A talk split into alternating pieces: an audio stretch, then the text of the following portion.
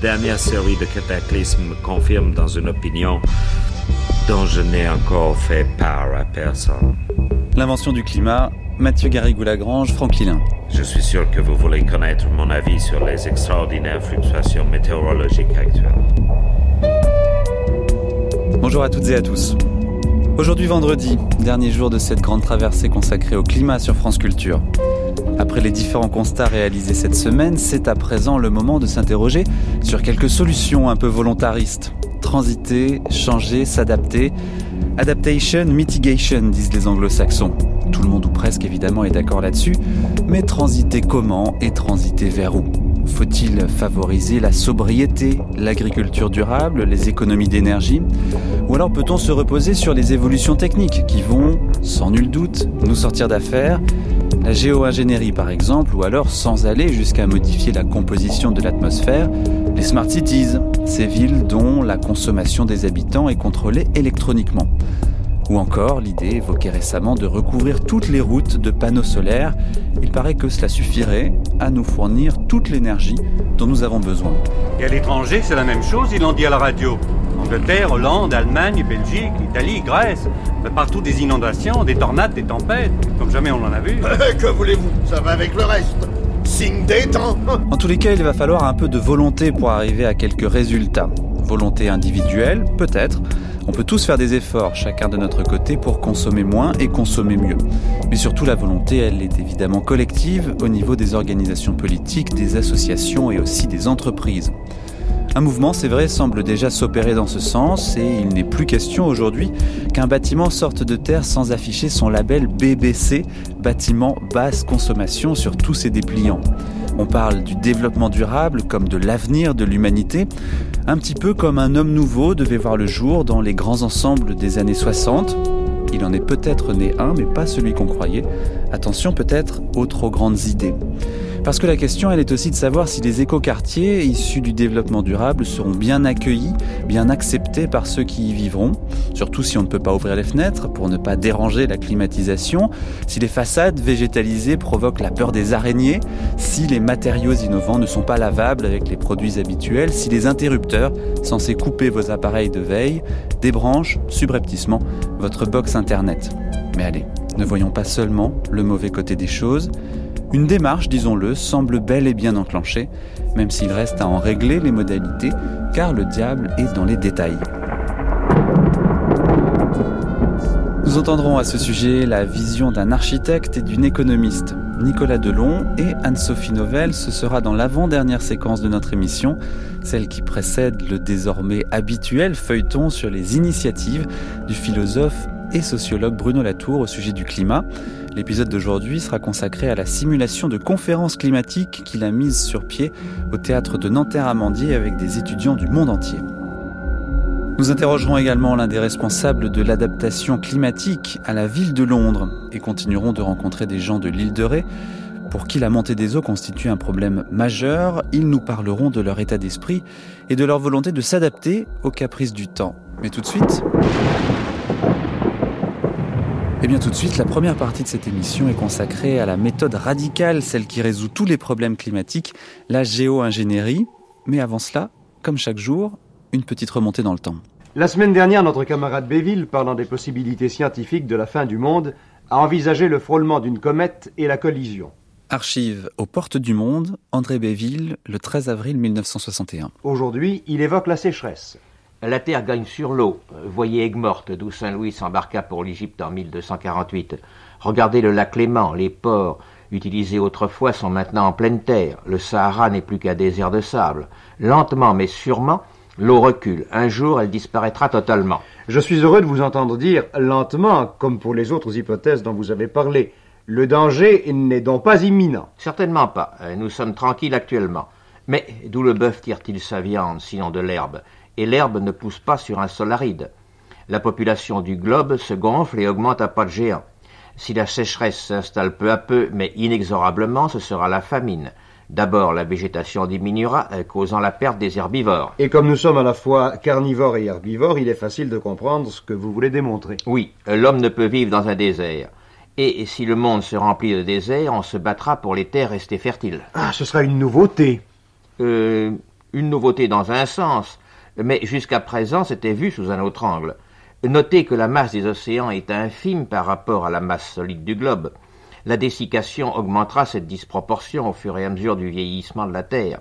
L'eau deviendra de plus en plus un besoin primordial, un luxe effréné. Comme les oasis dans le désert. Oui, les masses humaines se concentreront autour des derniers fleuves. Dans des milliers d'années peut-être, nos descendants se livreront des combats affreux et s'extermineront pour la possession d'une rivière, car nulle science ne pourra faire naître une pâture d'un sol craquelé s'il n'y a pas au moins une nappe d'eau souterraine à pomper. Vous parlez de milliers d'années, mais pourriez-vous être plus précis? Oui, je comprends, vous voulez être un peu rassuré encore. Eh bien, c'est simple. Euh, calculez la surface des mers et des océans, multipliez par deux euh, pour les grandes profondeurs, et sachant que chaque année la Terre prend sur l'eau environ vingt mille kilomètres carrés, divisez par ce chiffre. Vous obtiendrez le nombre d'années qui restent avant la totale sécheresse, et vous serez, je répète, rassuré, à moins que... À moins que quoi? À moins que le froid ne soit plus prompt que la sécheresse. Et si vous voulez, nous en parlerons dans huit jours. Alors sur la survenue d'une période glaciaire, on peut dire qu'André Béville s'est un peu trompé. De la même façon, la Terre n'empiète pas vraiment sur la mer, ce serait même plutôt le contraire. En revanche, la sécheresse, ça, de plus en plus de pays ont à y faire face, et jusqu'à la Californie, où elle sévit depuis 4 ans. Les rationnements en eau y sont de rigueur et on commence même à remplacer le gazon anglais par de la rocaille, ce qui est une forme d'adaptation pas si indolore que cela pour les habitants des déserts du côté de Palm Springs. Le gazon, sous ces contrées, est signe extérieur de richesse. Mais dans l'ensemble, je vous le concède, cela reste une méthode assez douce comparée à celle imaginée, et cela depuis bien longtemps, par des scientifiques qui prônent la réparation des problèmes environnementaux par des solutions techniques. Nous allons nous arrêter un moment sur l'histoire de cette façon de penser qui prend son essor dans l'après-seconde guerre mondiale. Une histoire qui n'aurait pas pu advenir si nous ne nous étions pas mis à penser autrement la planète. Car à partir du moment où on a réalisé que la Terre n'était pas si grande que cela, eh bien notre regard sur elle a changé. C'est justement le sujet de recherche de Sébastien Gressmühl. Il est docteur en histoire de l'environnement. Le point de départ, c'était en fait l'histoire de l'Antarctique, si on veut, parce que je me suis intéressé aux régions polaires et l'Antarctique, elle marque en quelque sorte le début d'une pensée de la finitude terrestre. Bien sûr, c'était le dernier continent à explorer, le dernier continent sur lequel on pouvait mettre sa main, disons, en tant qu'État-nation.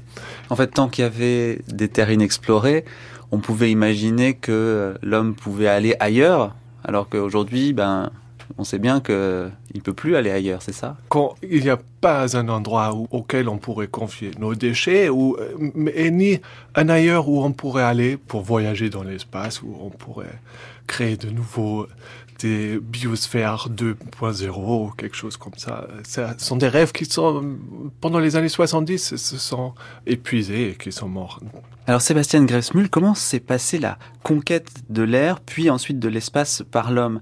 D'où est venue cette volonté, au fond, de s'élever toujours davantage pour regarder la Terre euh, vue d'en haut? Est-ce que vous pouvez nous faire un petit historique? C'est très lié à une histoire militaire et une volonté de maîtrise. Moi, je me suis intéressé uniquement à l'histoire euh, de la prise de la photographie aérienne et puis de tous les autres procédés pour euh, visualiser la Terre et explorer la Terre d'en haut. Alors, ça commence au milieu du 19e siècle avec Nadar. C'est lui qui a réalisé le premier cliché photographique réalisé à partir d'un aérostat, d'un ballon. Et puis, on est passé à diffuser pour passer justement le cap pour aller aussi vers l'extraterrestre. C'est ce qu'on appelle euh, les premières photographie spatiale, c'est-à-dire, bon, c'est une définition arbitraire, mais on peut dire au-delà de 100 km d'altitude. Et voilà, après, on connaît tous euh, le programme Habité de la NASA qui ont produit ces fameux produits iconiques, ces clichés très connus de la Terre vue d'en haut. Autrement dit, le fait de voir notre planète depuis l'espace a changé la perception qu'on en avait, c'est ça? Tout à fait. En quelque sorte, euh, oui. Avant, c'était une idée abstraite, si on veut dire. Ça vient bien sûr aussi avec une certaine objectivité qui vient avec la photographie argentique qui donne la preuve d'une euh, Terre qui se révèle d'être bleue et euh, avec un système atmosphérique très complexe et structuré et des choses comme ça. Mais alors Sébastien Gressmühl, bon, D'accord, on a pris des photos de la Terre vue de l'espace, on avait ces nouvelles images très belles, tout le monde les admire, mais au fond, qu'est-ce que ça change d'avoir ces photos? Qu'est-ce que ça change? Ça, c'est une excellente question parce que il y a plusieurs interprétations qu'on a données à ces images-là parce que les philosophes, par exemple, ils n'étaient pas tous d'accord sur comment il faut interpréter cette vue d'en haut sur la Terre. Alors, il y a en quelque sorte deux récits, si vous voulez, et on peut commencer tout d'abord avec ce regard autoréflexif, c'est-à-dire qu'une fois quand on a quitté la Terre, on s'est rendu compte que c'est bel et bien la Terre auquel il faut s'intéresser. C'est le, le, résultat le plus important de l'exploration spatiale. Parce qu'il n'y a rien d'autre pour l'instant. Voilà, exactement.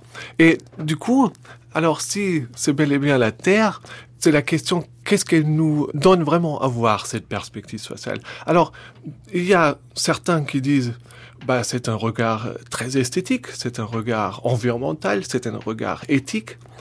Et puis il y a d'autres qui disent, ben non, c'est plutôt une aliénation, c'est un regard déshumanisé, c'est un regard qui nous confronte avec un objet qu'on peut maîtriser et qui inspire l'homme d'avoir une toute puissance sur cet objet maîtrisable. Et c'est ça, en quelque sorte, c'est la complexité qui est inscrite dans ce nouveau retournement du regard vers la Terre. Vous voulez dire qu'au fond, quand on voit la, Terre comme étant une petite chose qu'on peut presque prendre entre deux doigts avec euh, l'effet de la distance, du coup, on imagine la Terre autrement et on peut se dire qu'on a un effet sur elle. C'est ça un petit peu? Exactement. Et je crois l'image que vous avez choisie, on peut la mettre entre ses doigts. Ou euh, il y a aussi un, fameux cliché d'un euh, astronaute avec euh, son pouce.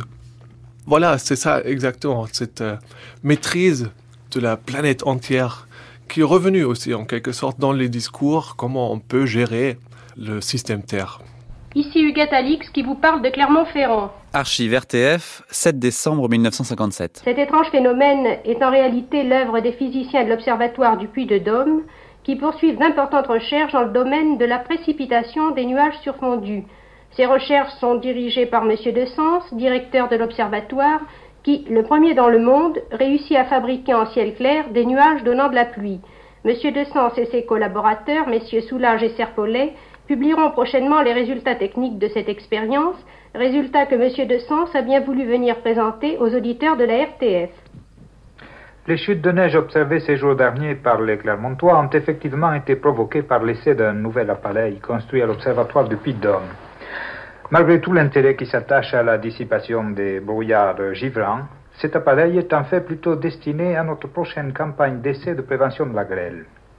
D'une part, une émission de fumée d'iodure d'argent portant sur 5 grammes de produit et effectuée mercredi à 17 heures a provoqué la chute d'un millier de tonnes de neige le lendemain à partir de 7 heures, ce qui montre la persistance d'efficacité des fumées pendant plus de 14 heures.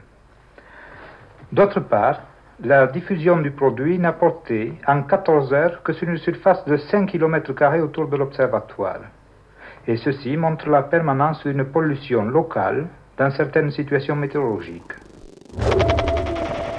Parce que du coup, soit on voit cette planète comme euh, quelque chose à protéger, soit on voit cette planète comme une chose, un objet sur lequel on peut agir. Qu'est-ce qui, selon vous, Sébastien Greffsmühl, l'emporte aujourd'hui? On voit l'avancement très lent dans le cadre des débats sur le changement climatique, un avancement relativement lent sur la gestion politique ce problème environnemental global. Et il y a de plus en plus de voix qui s'élèvent qui disent il faudrait maîtriser maintenant cette terre à travers des technologies, c'est-à-dire au lieu d'une solution politique, on pourrait trouver une solution purement technique. C'est ce qu'on appelle la géo-ingénierie.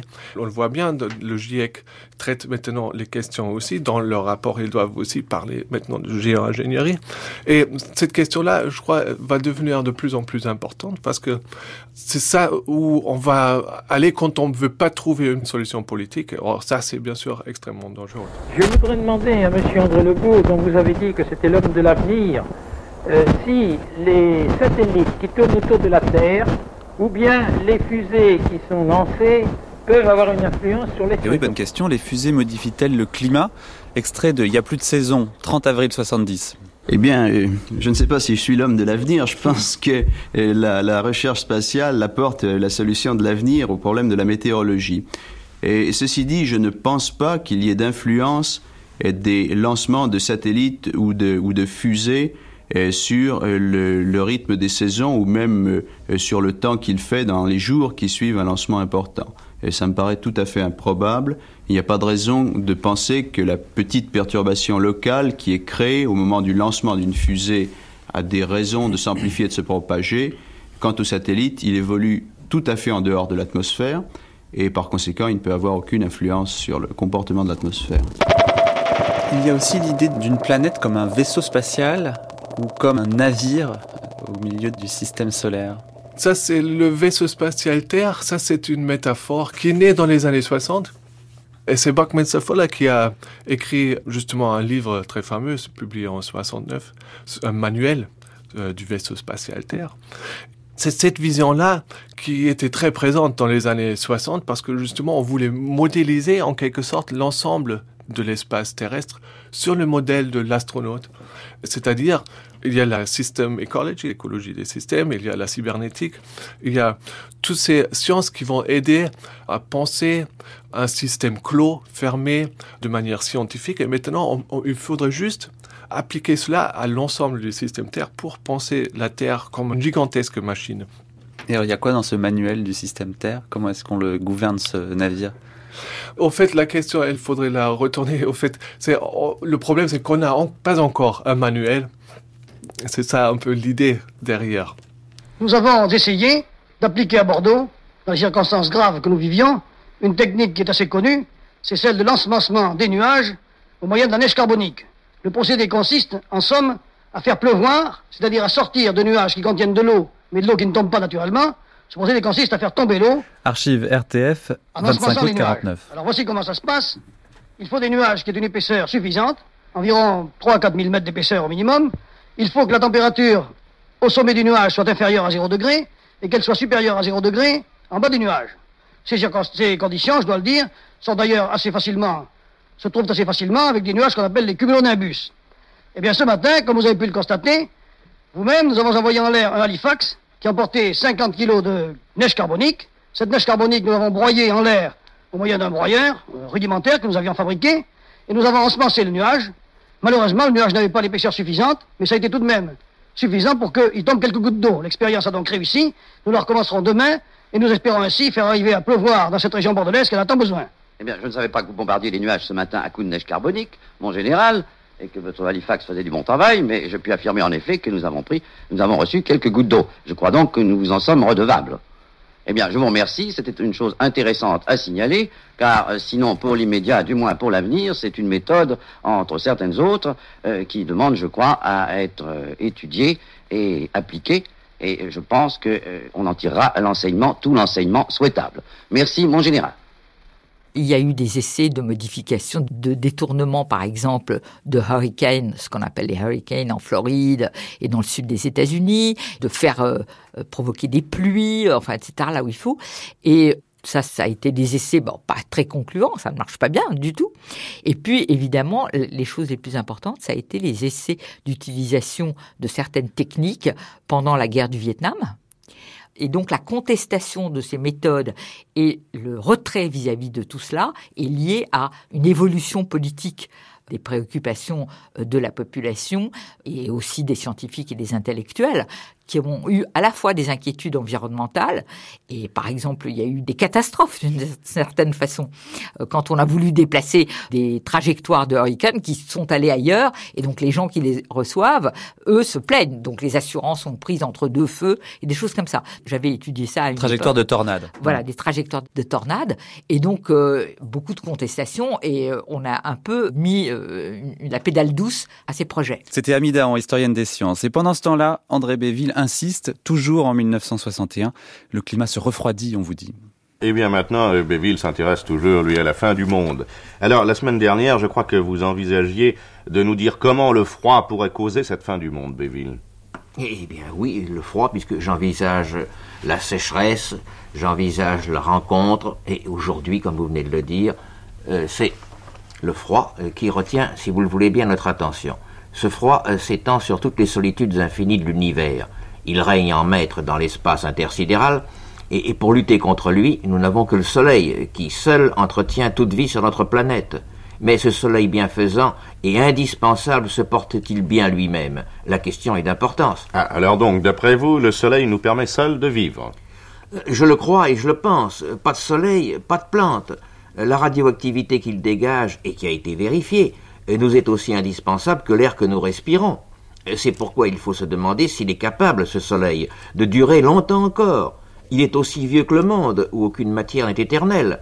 Il s'use lentement, et la Terre se refroidit peu à peu. Et quelle preuve pouvez-vous nous donner de ce refroidissement euh, Rapidement. Deux. En creusant les sous-sols de Londres, on a trouvé des énormes coquillages, comme il n'en existe plus qu'aux tropiques, et des forêts carbonisées dorment sous les calottes glaciaires. Euh, dans des dizaines de milliers d'années, le terrible froid se sera installé pour toujours sur notre Terre. Mais nous avons et nous aurons euh, mille et un moyens de le combattre, ce froid. mais parfaitement. Nous nous adapterons, euh, par exemple en utilisant la chaleur interne de la Terre, qui, elle, continuera, et nous y habiterons profondément. Euh, nos maisons ne s'élèveront plus à dix ou vingt étages au-dessus du sol. Elles seront des caves successives. Euh, nous nous servirons de puissantes lumières artificielles et de chaleur créées par les infrarouges et autres matières. Ce sera la lutte pour la vie, la lutte contre le froid. Mais si l'hypothèse se révèle exacte, lorsque le soleil ne sera, se sera lentement obscurci la vie disparaîtra automatiquement, quoique peu à peu, de la surface de la Terre. Les mers seront glacées, et puis un jour les derniers hommes disparaîtront à leur tour, et la Terre sans vie tournera encore autour d'un soleil croupissant. Des villes sous terre, donc, pour profiter de la chaleur du noyau terrestre, nous annonce notre chroniqueur. Il faut dire que dans les années 60 et 70, on pense beaucoup à construire des villes sous atmosphère artificielle. Et l'idée à la mode est celle du dôme, une manière assez radicale de s'adapter au climat hostile.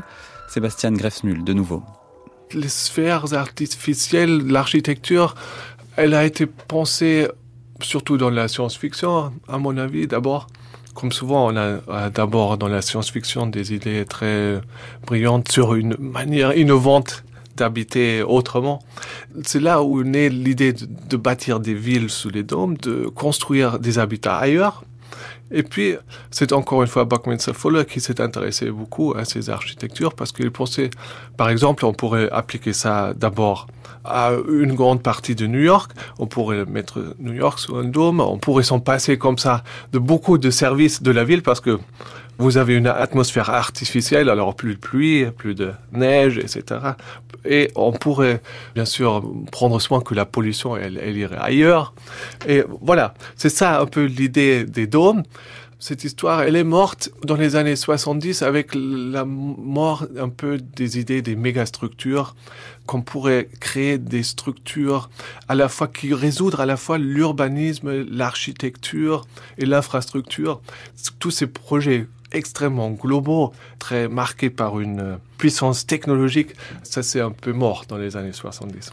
Mais alors il y avait d'autres euh, hypothèses. Les Russes euh, voulaient faire des dômes dans des endroits inhospitaliers, par exemple, pour pouvoir y installer des villes, pour exploiter du pétrole. Oui. Et puis l'idée finale, Sébastien Grefmühl, c'est quoi? C'est de construire des villes sur d'autres planètes, si jamais on ne pouvait plus euh, habiter la nôtre?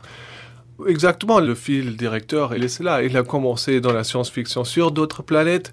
On l'a appliqué sur Terre. On a, au pôle sud, par exemple, la station euh, américaine Scott elle avait, pendant longtemps, elle avait un dôme géodésique comme euh, protection environnementale, en quelque sorte.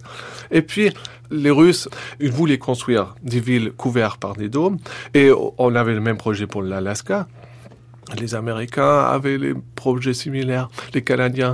Ça, on, voit beaucoup ces idées. On pourrait conquérir tous les espaces et bien sûr, dans la finalité, ça voudrait dire aussi, on pourrait conquérir aussi l'espace extraterrestre, qu'on pourrait créer des mondes ailleurs. Et aujourd'hui, avec le réchauffement climatique, est-ce que c'est réactivé ces idées de dôme, euh, de créer des espaces pour les êtres humains sur Mars, par exemple bah, la NASA, elle, euh, il n'y a pas longtemps, elle a relancé encore une fois une étude, elle a un appel d'offres pour demander qui a les meilleures idées, comment on pourrait créer une ville ailleurs, comment on pourrait habiter ailleurs. En quelque sorte, oui, cette idée, elle revient maintenant. Et je crois pas que ce soit une solution très viable ni euh, souhaitable, parce que euh, l'exploration spatiale ou les agences spatiales, s'ils savent faire quelque chose très bien, c'est l'observation orientale. On est bien d'accord. Je crois que c'est là, c'est là où ils ont le plus d'expertise et c'est là, ce qu'il faut mettre en avant, à mon avis. Et c'est ça aussi, c'est ce qui a donné toute la richesse de nos réflexions aussi sur, justement, qu'est-ce que ça veut dire, ce regard de l'espace sur la Terre. Et je crois que c'est dans cette voie-là qu'on va aller dans le futur, j'espère. Le film Snowpiercer 2013. Nous sommes le 1er juillet 2014. Il est précisément 6 heures. En direct du tout premier aéroport. Le 7, malgré les innombrables polémiques qu'il génère depuis 7 ans, est toujours en phase de production. Les protestations de mouvements écologistes et d'un nombre important de pays développés continuent d'affluer des quatre coins du monde. Beaucoup l'affirment, le CW7 est la réponse au réchauffement climatique. Nous en sommes témoins devant la Les chefs d'État du monde entier qui considèrent le réchauffement climatique comme une priorité. Aujourd'hui, 79 pays vont commencer à répandre du CW7 dans les couches supérieures de l'atmosphère. qui, une fois répandu dans les couches supérieures de l'atmosphère, va étonnamment ramener les températures mondiales à des normes idéales. Nous sommes à 24 heures de la fin d'une longue crise écologique qui aura vu les experts? Selon les experts, l'agent de refroidissement CW7 permettra de ramener les températures moyennes du globe à des niveaux raisonnables, apportant une solution révolutionnaire au réchauffement planétaire.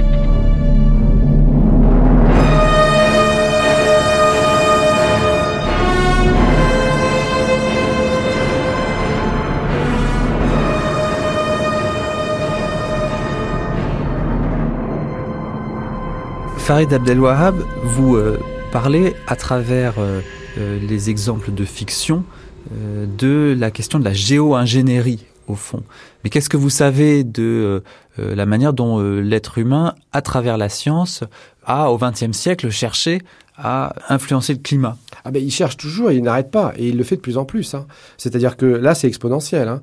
Ces 20 dernières années, on considère qu'il y a à peu près 40 pays qui ont des programmes actifs sur les changements climatiques, qui s'associent entre eux. On a vu des associations entre l'Australie et la Thaïlande, par exemple. Il y a un consortium qui s'est créé en Afrique entre le Maroc et le Sénégal et d'autres pays d'Afrique. Il y a la Mauritanie, le Mali qui est dans l'affaire pour pouvoir mener à bien des programmes de changement climatique. Ça, c'est très... Enfin, Et comment ça marche? Comment on alors fait ça, marche en fait, si vous voulez, c'est qu'il y a, bah, il y a deux solutions. Soit les Chinois font tout pour qu'il pleuve pas pendant les JO de Pékin. Ça, c'est arrivé. Et ça, c'est arrivé. Ils ont envoyé plus de 1000 coups de canon dans les airs pour évacuer les nuages, si vous voulez. C'est pour repousser les nuages. Ils ont même un bureau qui s'appelle le Bureau de la modification météorologique. Ouais, euh, c'est il y a l'US, ça euh, en Chine. oui, ça- ça- rien que le mot m'amuse. Euh, oui, oui, effectivement. Donc, bah alors là, en l'occurrence, si vous voulez, bah, l'idée c'est de ne pas faire pleuvoir. Ou alors, il y a des ingénieries qui sont mises en place pour faire pleuvoir, au contraire, et évidemment, dans les zones désertiques.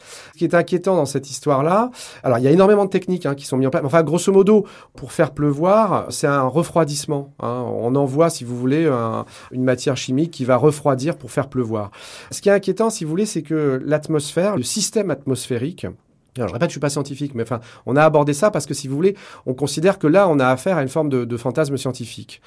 Pourquoi? Parce que, a priori, si vous voulez, le système atmosphérique est d'une complexité hallucinante. C'est-à-dire que vraiment, les tenants, les aboutissants, on les comprend pas aujourd'hui. Ça, c'est sûr. Et que il faudrait euh, mettre en place des systèmes de calcul qu'on ne maîtrise pas actuellement.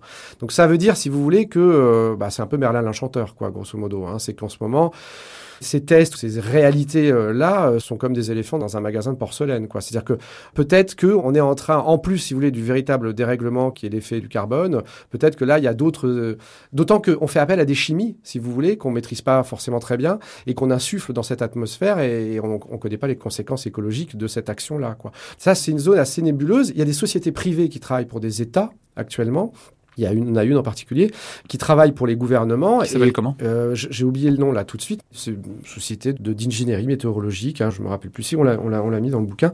J'ai fait un peu de recherche autour de cette société de façon très superficielle. Mais enfin, ce que je peux vous dire, c'est que il y a une page sur le net et il y a juste le nom et enfin ça s'arrête là. C'est-à-dire qu'on on connaît pas bien leurs activités. quoi.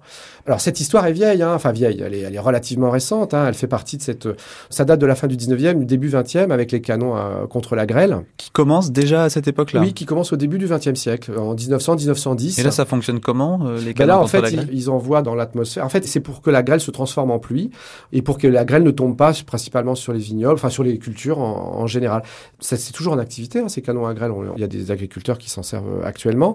Ça s'est un petit peu modélisé, si je puis dire, parce que maintenant, on en trouve, euh, si vous voulez vous acheter par exemple un canon à grêle, vous pouvez vous acheter une remorque pliable avec un canon à grêle dedans que vous pouvez transporter et amener euh, là où bon vous semble. Vous allez sur le net et vous trouverez, les prix sont pas si que ça en fait. hein. Non, pour Euh, Noël, c'est une bonne idée. Pour Noël, ça peut être un cadeau intéressant. ouais.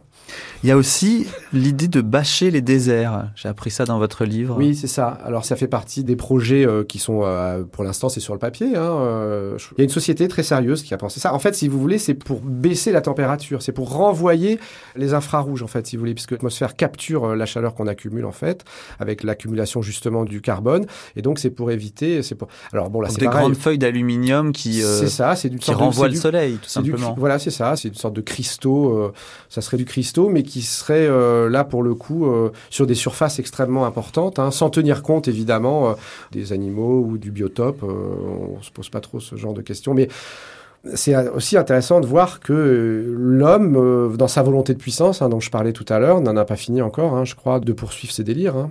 Oui, mais comment faire alors pour savoir quelle est la bonne technique, jusqu'où aller dans la technique, comment trouver une limite? Ça, me semble-t-il, c'est effectivement là que la pensée écologique est importante. C'est-à-dire que le philosophe Dominique Bourg. L'idée de la pensée écologique, c'est pas l'idée de dire qu'on doit se, comment dire, euh, vivre sans technique. C'est absurde. Ce qui caractérise l'homme, c'est précisément les techniques. Et, et nous sommes intrinsèquement techniques.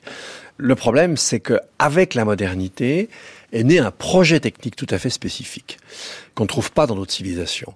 Dans les civilisations traditionnelles, on attend des techniques qu'elles aménagent l'existence, qu'elles l'allègent un peu. Non, ce que les modernes ont attendu des techniques, et dès le début, c'est qu'elles transforment la condition humaine. Qu'on arrête d'être des humains en réalité. Oui, ce que voudrait réaliser plus que des humains. Voilà, qu'on soit plus que des humains.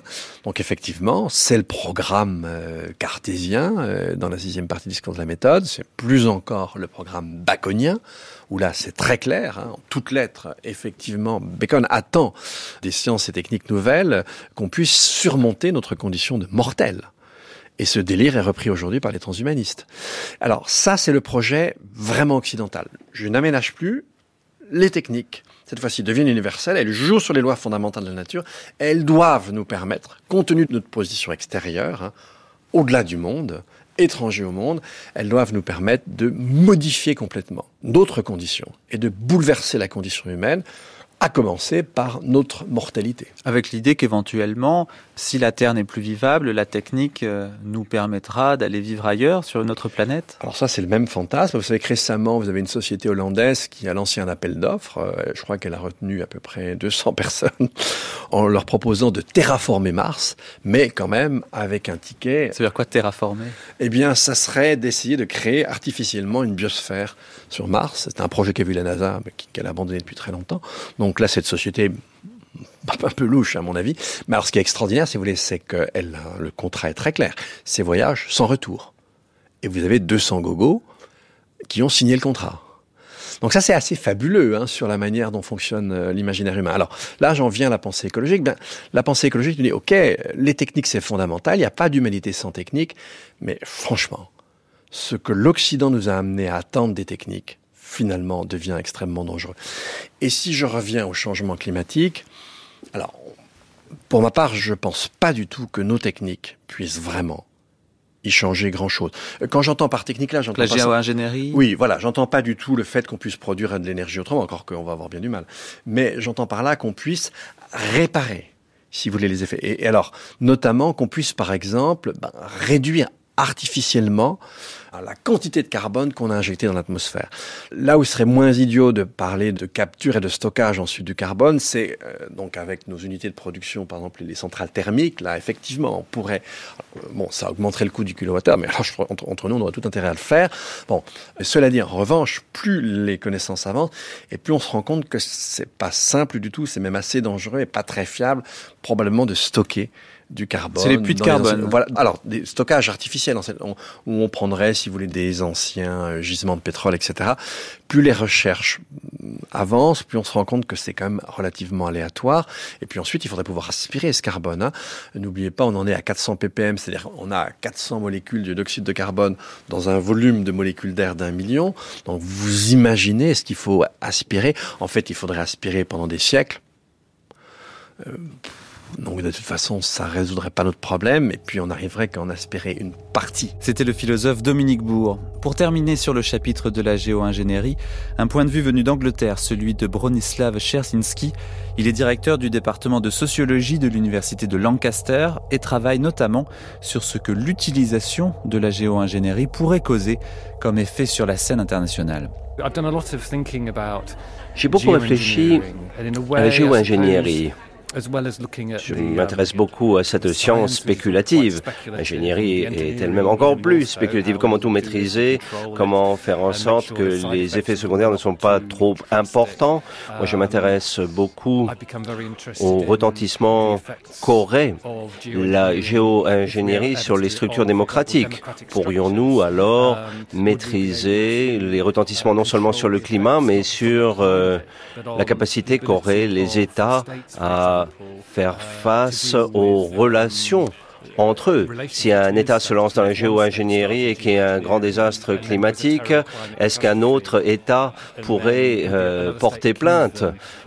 Parce qu'il y aurait mise en danger de la sécurité alimentaire, du bétail ou que sais-je encore Donc il y a bien des façons qui montrent que lorsque l'on passe d'un changement climatique accidentel à un changement climatique délibéré, eh on peut dire que les enjeux augmentent considérablement et c'est fort intéressant à étudier.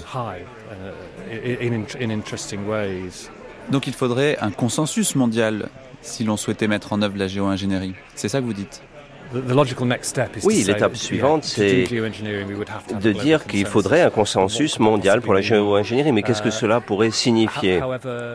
Quoi qu'il en soit, il y a certains acteurs qui disent que la géo-ingénierie est possible de manière unilatérale. Il y a des philanthropes comme Richard Branson, Bill Gates, ou alors il y a des grands États comme les États-Unis ou la Chine qui ont leur propre échelle continentale échelle à laquelle il est logique d'envisager les choses seul.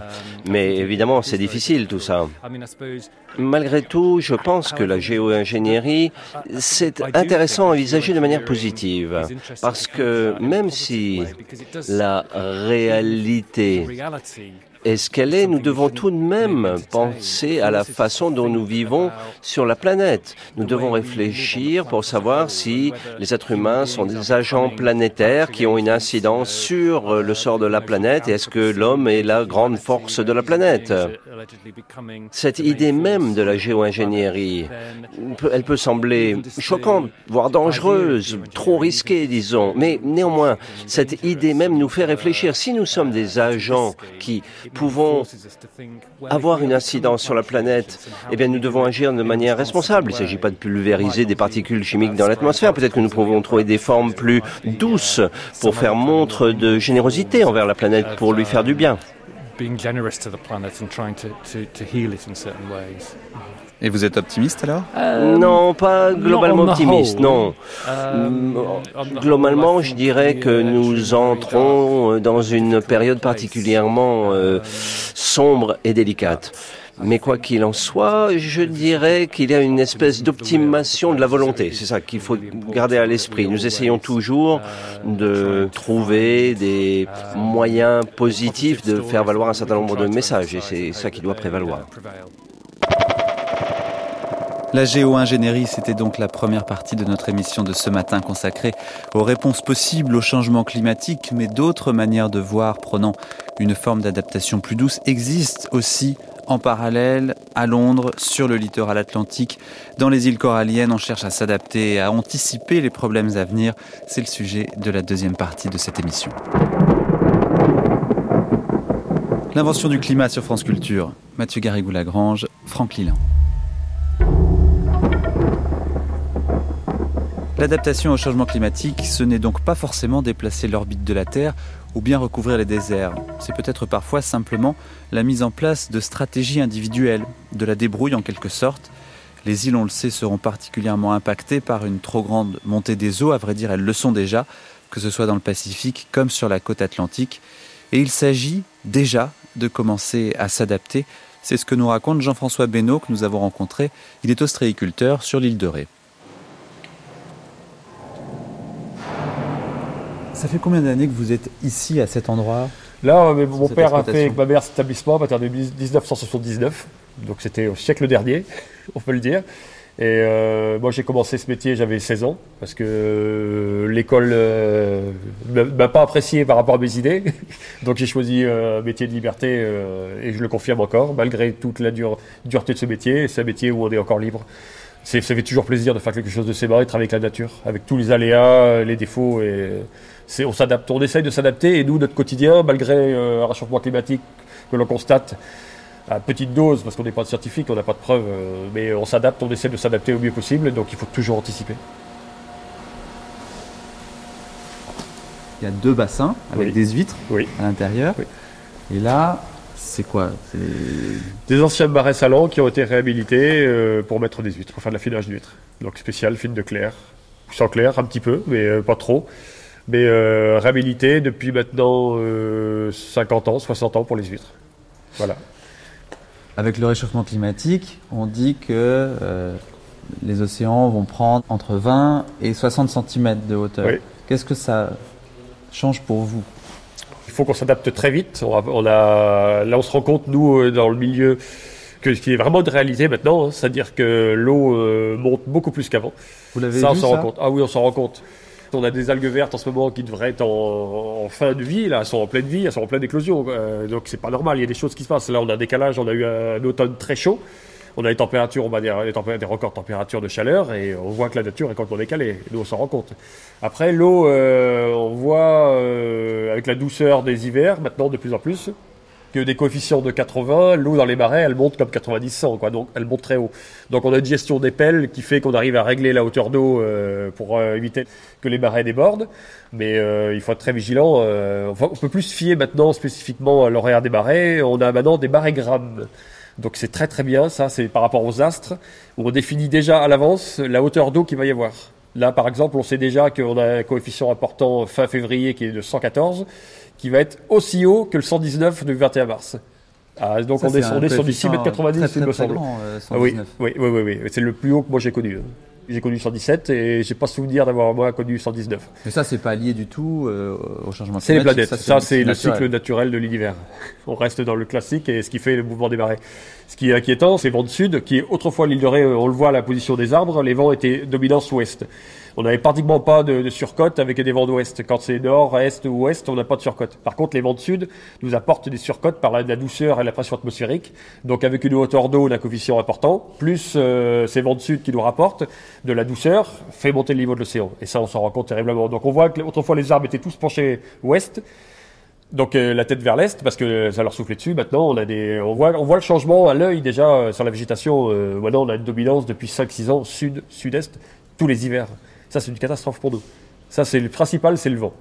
Depuis 79, est-ce qu'il y a eu beaucoup de montée des eaux, de submersion, euh, comme ici vous l'avez connu Alors la plus forte qu'on ait eue, c'est Xintia, oui. Ça c'est quelque chose. Il y avait de l'eau jusqu'où Ah bah ici on a eu euh, dans le bas de l'établissement à m 70 et ici on a eu donc la vague est rentrée par ici et c'était très violent parce que les portails, il ne restait plus rien dans l'établissement. C'est-à-dire que sur 3 km aux alentours, tout notre matériel était euh, éparpillé. Les poches à huîtres, les portails, on a passé 6 mois à tout ramasser parce que bah, c'était partout. Donc euh, là, il, 70, euh, c'était catastrophique, c'était catastrophique. On ne pouvait même pas accéder à l'établissement en camion. Il fallait venir à pied, on a fait un kilomètre à pied parce qu'il y avait encore de l'eau. Et euh, je suis allé en tracteur après récupérer un peu mes affaires, mais ça a été compliqué. Mais moi, ça m'a pas bouleversé ma mère plus. Les générations, moi je suis assez optimiste quand même. Et puis de toute façon, le boulot, on l'a toujours fait, donc on monte les manches et on y va. Ma mère a été un peu traumatisée, nous on a remis ça, quoi. on a ramassé le matériel, on a eu des bénévoles qui sont venus nous aider, c'est vachement sympa. Ça, ça aide pour le moral et euh, une bonne solidarité quand même euh, dans l'ensemble. Surtout qu'il y avait des gens qui étaient plus que nous, où c'était leur bien personnel qui était touché. Nous, c'est juste un, entre guillemets, un bien d'entreprise. Donc c'est pas pareil. Mais on a eu euh, donc coup de main et ben, on remonte les manches et on y va. Grâce à ça, maintenant, on anticipe le fait que selon le coefficient de marée, les vents et tout ce qui s'ensuit, on se prépare un petit peu, comme là en ce moment où j'ai, je suis en train de calculer, vu les grands coefficients de marée qui arrivent dans le 2015, de préparer mon établissement pour pas que ça recommence à ce point-là. C'est-à-dire que je suis en train d'amarrer. Ben, mon matériel va être établi à l'étage, ce qui ne sert que l'été. Et tout ce qui est poches stréicoles euh, qui sont pas en mer, qui sont vides actuellement, vont être euh, amarrés sur les palettes avec des barres de fer dans le sol pour pas que je cours pendant six mois pour les ramasser. Quoi. Donc pour vous, il y a une stratégie d'adaptation. Oui. Vous vous dites pas on va aller s'installer ailleurs. Ah non, non, non, non. Je crois qu'il faut qu'on s'adapte parce que l'île de Ré, comme elle est là, on est sur des barrets montés par l'homme qui ont été bon, gagnés sur la mer 11e ou 12e siècle. Donc on est quand même sur ce lieu, sur un endroit où c'était la mer qui venait, il y avait de la houle ici. Donc à l'époque, ils sont adaptés en construisant des levées, des digues et des barrets pour euh, déjà survivre et être rentable au niveau économique avec le sel, qui était euh, la richesse de l'île de Ré. Donc, ce que la mer nous a donné, peut-être qu'un jour on va le reprendre, donc il faut vivre avec ça. Donc, euh, où on fait des murs de 6 mètres, 7 mètres 50 de haut, et je vois pas l'intérêt parce que ça cassera ailleurs, ou, euh, pour les barrets, je parle, hein, parce qu'il n'y a pas d'habitation derrière spécifique, ou alors on se sert des barrets pour les vider, euh, nous justement on anticipe le fait que s'il y a un grand coup de barret, si l'eau elle passe par-dessus, si les barrets sont pleins, ça va déborder. Par contre, si nous on vide nos barrets pour que l'eau quand elle passe ça ne déborde pas parce que ça va remplir les barrets sans plus. Là, on est dans la logique. Donc, c'est ce qu'on prépare là. C'est-à-dire qu'à chaque alerte, si à 114, 115, on a des vents de sud avec 110 km/h, on videra nos barrets. On les vide. Euh, il nous faut une journée pour vider nos barrets, pour plus qu'il y ait d'eau dedans. Comme ça, si l'eau passe par-dessus, eh ben, on prendra possession des barrets. Il y aura peut-être une petite surcote, mais ce sera peut-être pas aussi fort que ce qu'on a eu. Ou là, on n'était pas prêt. Du fait de ce qui nous est arrivé, on s'est préparé à essayer de s'adapter à, aux conditions le mieux possible en servant comme la nature, sans construire des ouvrages et compagnie, euh, pour nous spécifiquement ici. Et ce qui est sûr, c'est que le niveau de la mer monte. Donc il monte à peu près euh, sur notre territoire, il monte à peu près de 20 cm par siècle. Jacques Boucard. Mais il est en train de s'accélérer. Donc on va avoir un niveau de mer plus élevé. Et surtout, ce qui apparaît, c'est que la fréquence des vagues serait plus forte. L'Université de La Rochelle travaille sur ce problème. Donc les vagues seraient plus rapprochées et plus hautes, donc dégageraient plus d'énergie. Donc le risque de submersion plus fréquente est un vrai risque dans l'avenir. La donnée qu'on n'a pas, c'est euh, ce qui est lié à l'énergie de la houle. Parce que lorsqu'on a des tempêtes comme Xintia, l'énergie de la houle qui éclate sur les protections, c'est 50 tonnes par mètre carré. Donc si on fait une protection par des ouvrages en dur, ça impose d'avoir des ouvrages très solides. Parce que s'il y a le moindre défaut, la moindre fissure, deux ou trois heures euh, avec euh, des éclatements de vagues, bah, ça fait des brèches. Euh, et à partir du moment où il y a une brèche, on inonde derrière. Alors on va monter sur cette digue Jacques Boucard. Vous pouvez nous décrire un petit peu, c'est un chantier en ce ah Oui, oui, alors c'est un énorme chantier. On est sur une digue là qui fait 2 km de long. Alors, c'est l'endroit le plus fragile. Ici, lorsqu'il y a une brèche qui se forme, elle s'ouvre et la mer euh, déferle derrière dans des zones qui sont en contrebas, puisque derrière on a des marais salants. Alors, ce qui a été décidé ici, c'est de refaire totalement l'ouvrage et de le refaire bétonné. Alors, c'est une solution de protection pour le martret qui est importante et c'est probablement ce qu'il fallait faire. L'inconvénient d'une digue bétonnée, c'est que au pied, on n'aura plus de plage. Le sable ne peut pas rester. Mais euh, de toute façon, on n'a pas de solution euh, parfaite. Quoi. Euh, Donc ça l'élève de combien alors de centimètres cette digue? Ah ben là, on va avoir une digue qui sera à peu près à 9 mètres, 9 mètres 50. Au lieu de? Au lieu de 8 mètres, 8 mètres 40, elle est élevée d'un mètre de haut. Quoi. Elle ne peut pas être élevée plus parce que plus la digue est haute, plus l'empattement au sol doit être euh, large. Donc, et après, c'est un problème de coût. C'est-à-dire, pour élever un mètre de plus, c'est euh, un ouvrage qui coûte 50% euh, plus cher. Enfin, l'ensemble de la digue, c'est un ouvrage de l'ordre de 10 à 11 millions d'euros. Hein. Juste sur cette digue-là Juste sur cette digue. Il paraît que c'est 40 milliards d'euros d'adapter la France au risque climatique pour ce qui concerne les digues. Oui, 40 milliards d'euros. Oui, oui, c'est. Ça vous semble C'est l'ordre de grandeur. Oui, oui, tout à fait. Bah, rien que sur l'île de Ré, l'ensemble de mise à niveau des digues, c'est 130-140 millions d'euros. Et vous, vous avez des digues euh, sur votre Alors j'ai, oui, j'ai euh, ce qu'on appelle une digue. Donc c'est une bosse en terre qui, euh, donc je suis propriétaire d'un euh, au bord de digue.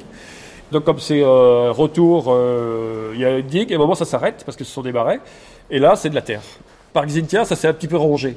Donc il y a 20 ou 30 cm de curage de marais qu'on met par-dessus. Donc c'est la, la sédimentation que l'on prend avec une pelleteuse et qu'on pose dessus.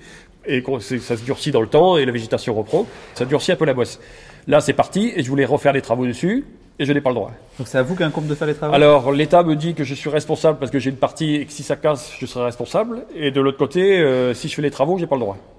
C'est pas euh, inscrit dans la pierre, c'est pas. Il y a, il y a matière, je pense, à- en venant sur le terrain avec eux, qui comprennent bien qu'en mettant un petit peu de terre sans monter à 3 mètres de haut, mais juste en mettant la sédimentation qui est dans le marais, ce qu'on fait depuis toujours, en montant de 70-80 cm euh, à peu près tous les deux ou trois ans, on pourra arriver avec quelque chose de concret. Donc dans le dialogue que vous Oui, oui, oui, oui, oui, oui. Je pense que ces gens-là, euh, sans être péjoratif dans ce pour ces gens-là, sont quand même assez. euh, quand ils viennent sur le terrain, le contact est toujours bon. Donc le, nous, c'est ce qu'on cherche justement, c'est ce dialogue.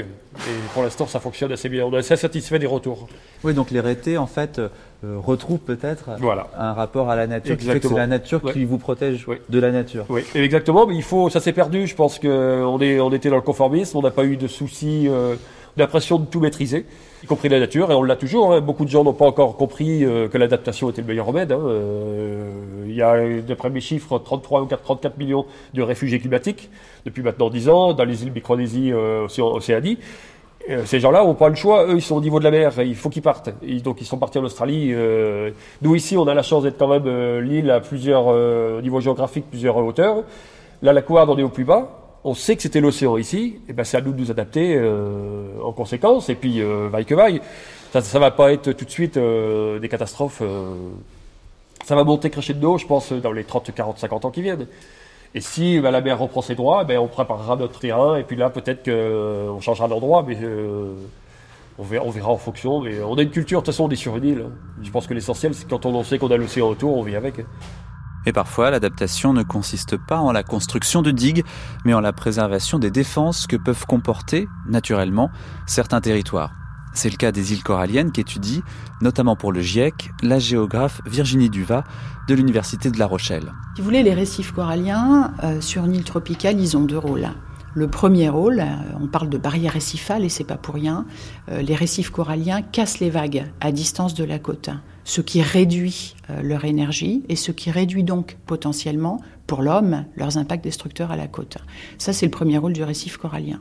Deuxième rôle du récif corallien, quand une tempête se produit, euh, par exemple le cyclone Béjiza à La Réunion en janvier dernier, ce cyclone, de par les houles très fortes qu'il génère, va engendrer une énorme casse de matériel corallien sur les pentes externes du récif. Et ce matériel corallien va être propulsé, euh, transféré par ces vagues à la côte, ce qui peut générer une élévation d'altitude à la côte, donc une énorme accumulation de sédiments et une élévation d'altitude qui peut être de 80 cm à 1,20 m. Nous, c'est ce qu'on a par exemple pu mesurer pendant cet événement-là. Et ces deux rôles sont véritablement cruciaux puisque plus un récif va casser les vagues au large et plus il va produire des sédiments, souvent en période de tempête, qui vont alimenter les côtes, plus finalement les côtes et les îles vont pouvoir gagner en altitude et du coup s'ajuster à ce niveau de la mer qui monte. Et c'est ce qui fait que dans le devenir euh, des îles coralliennes et tropicales plus globalement, on accorde une importance toujours majeure à la réponse que les récifs coralliens eux-mêmes vont pouvoir apporter aux contraintes associées au changement climatique, ces contraintes étant une augmentation de la température des eaux de surface qui peut leur être fatale, en générant leur mortalité, une mortalité généralisée, et puis ce phénomène donc d'acidification des océans, qui lui euh, est lié à l'absorption euh, hein, d'une énorme quantité de gaz à effet de serre par la masse océanique, et euh, donc cette acidification ayant pour effet de réduire la solidité de leur squelette et euh, leur capacité à se reconstruire après une phase dévastatrice. Jacques Boucard, vous nous avez emmené jusqu'au milieu d'une dune. Elle recule un petit peu, ces dunes-là? Effectivement, on est sur la grande dune qui longe euh, la conche des baleines, euh, c'est-à-dire une plage euh, qui fait 2-3 km. Cette dune, on a des éléments pour pouvoir voir le recul, notamment les blocos qui ont été construits pendant la guerre.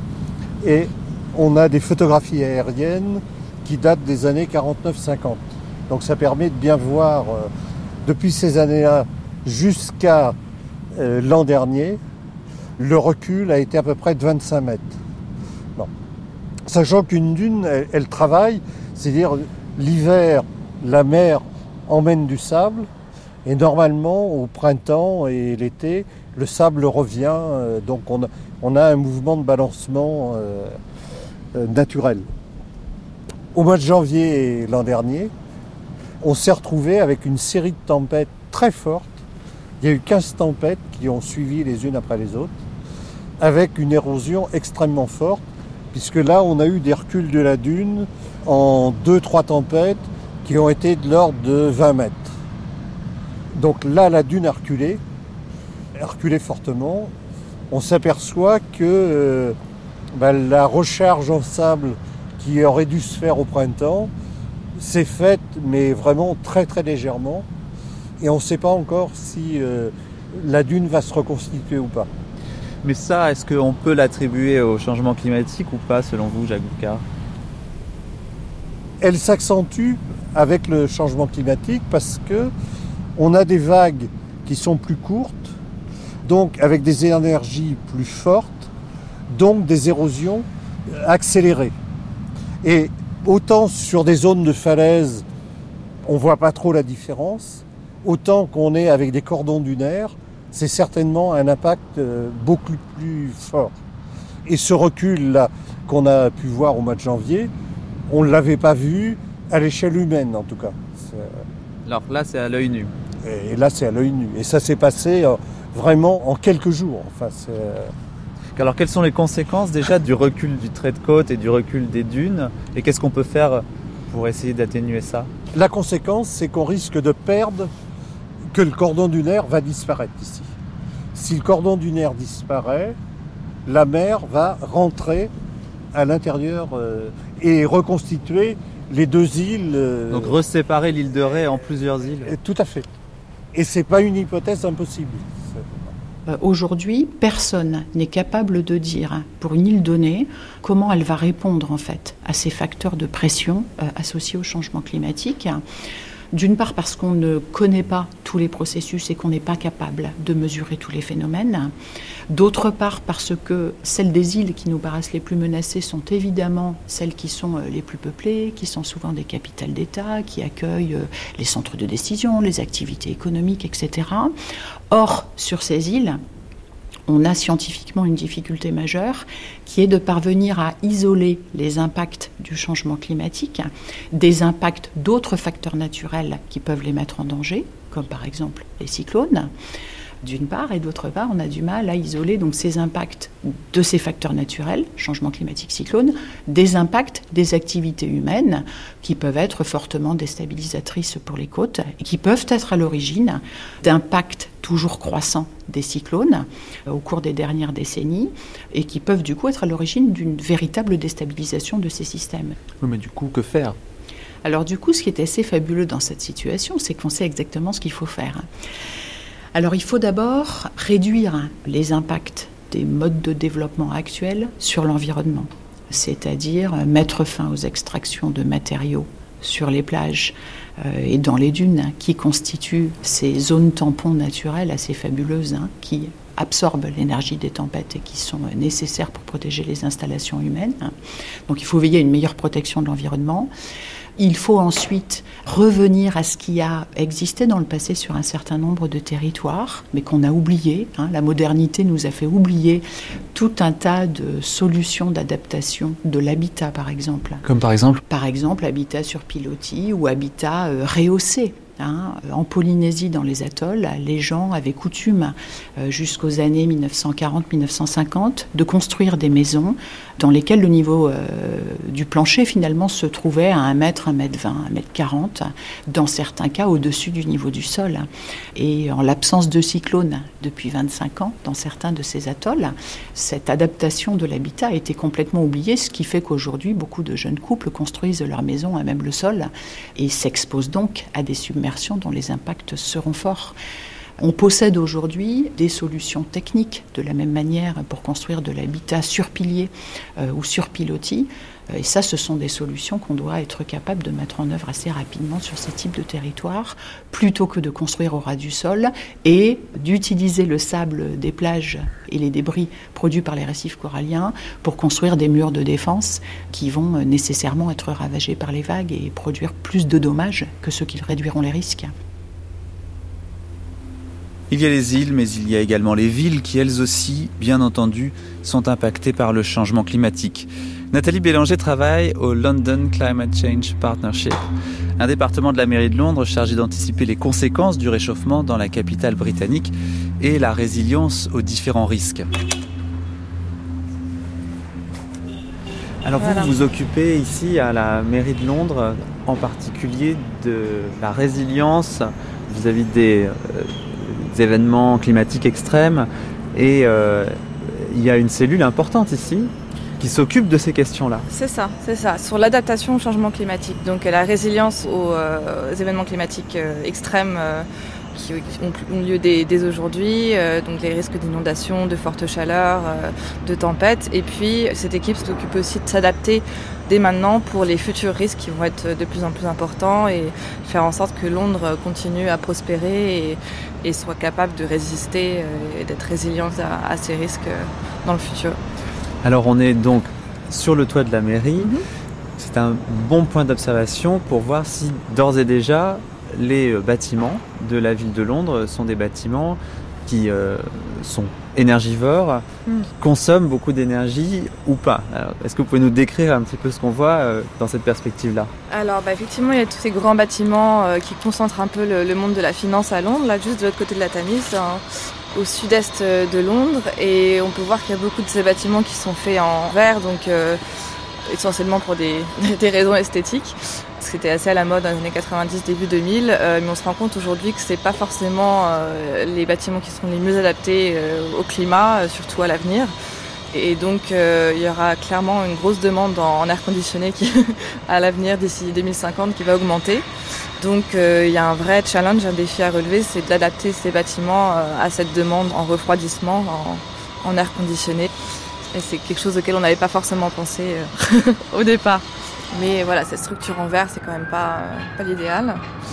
comme ce bâtiment-ci d'ailleurs, même si il est quand même fait pour pas trop capter la chaleur, celui-ci. La La mairie qui est assez euh, particulier pour ce bâtiment-là, qui a été vraiment euh, conçu pour être un peu à la pointe, c'est qu'ils ont fait deux puits de forage en fait, pas très loin, en dessous, qui vont en presque 100 mètres de profondeur pour pouvoir récupérer l'eau qui est en dessous dans l'aquasphère, qui est à température constante de 12,5 degrés à peu près.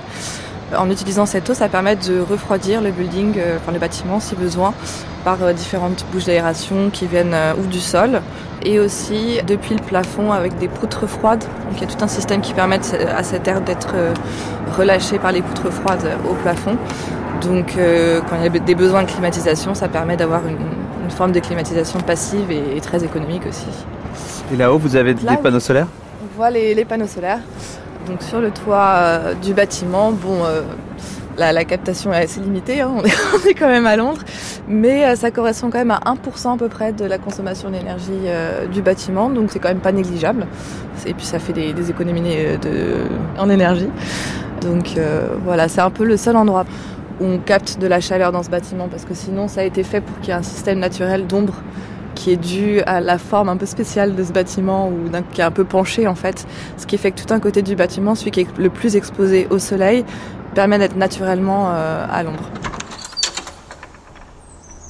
Aude Le Monsu est chercheuse à Météo France. Elle travaille sur l'adaptation du milieu urbain au changement climatique. Un des phénomènes les plus connus, donc euh, je pense euh, tout le grand public connaît, c'est l'îlot de chaleur urbain. C'est qui se traduit par le fait que, en résumé, il fait plus chaud en ville qu'à la campagne où on a un effet de, surchauffe de l'environnement urbain par rapport à l'environnement naturel. Et ça, c'est principalement lié au fait que ces matériaux artificiels vont avoir euh, tendance à stocker beaucoup de chaleur au cours de la journée, donc ils se réchauffent fortement.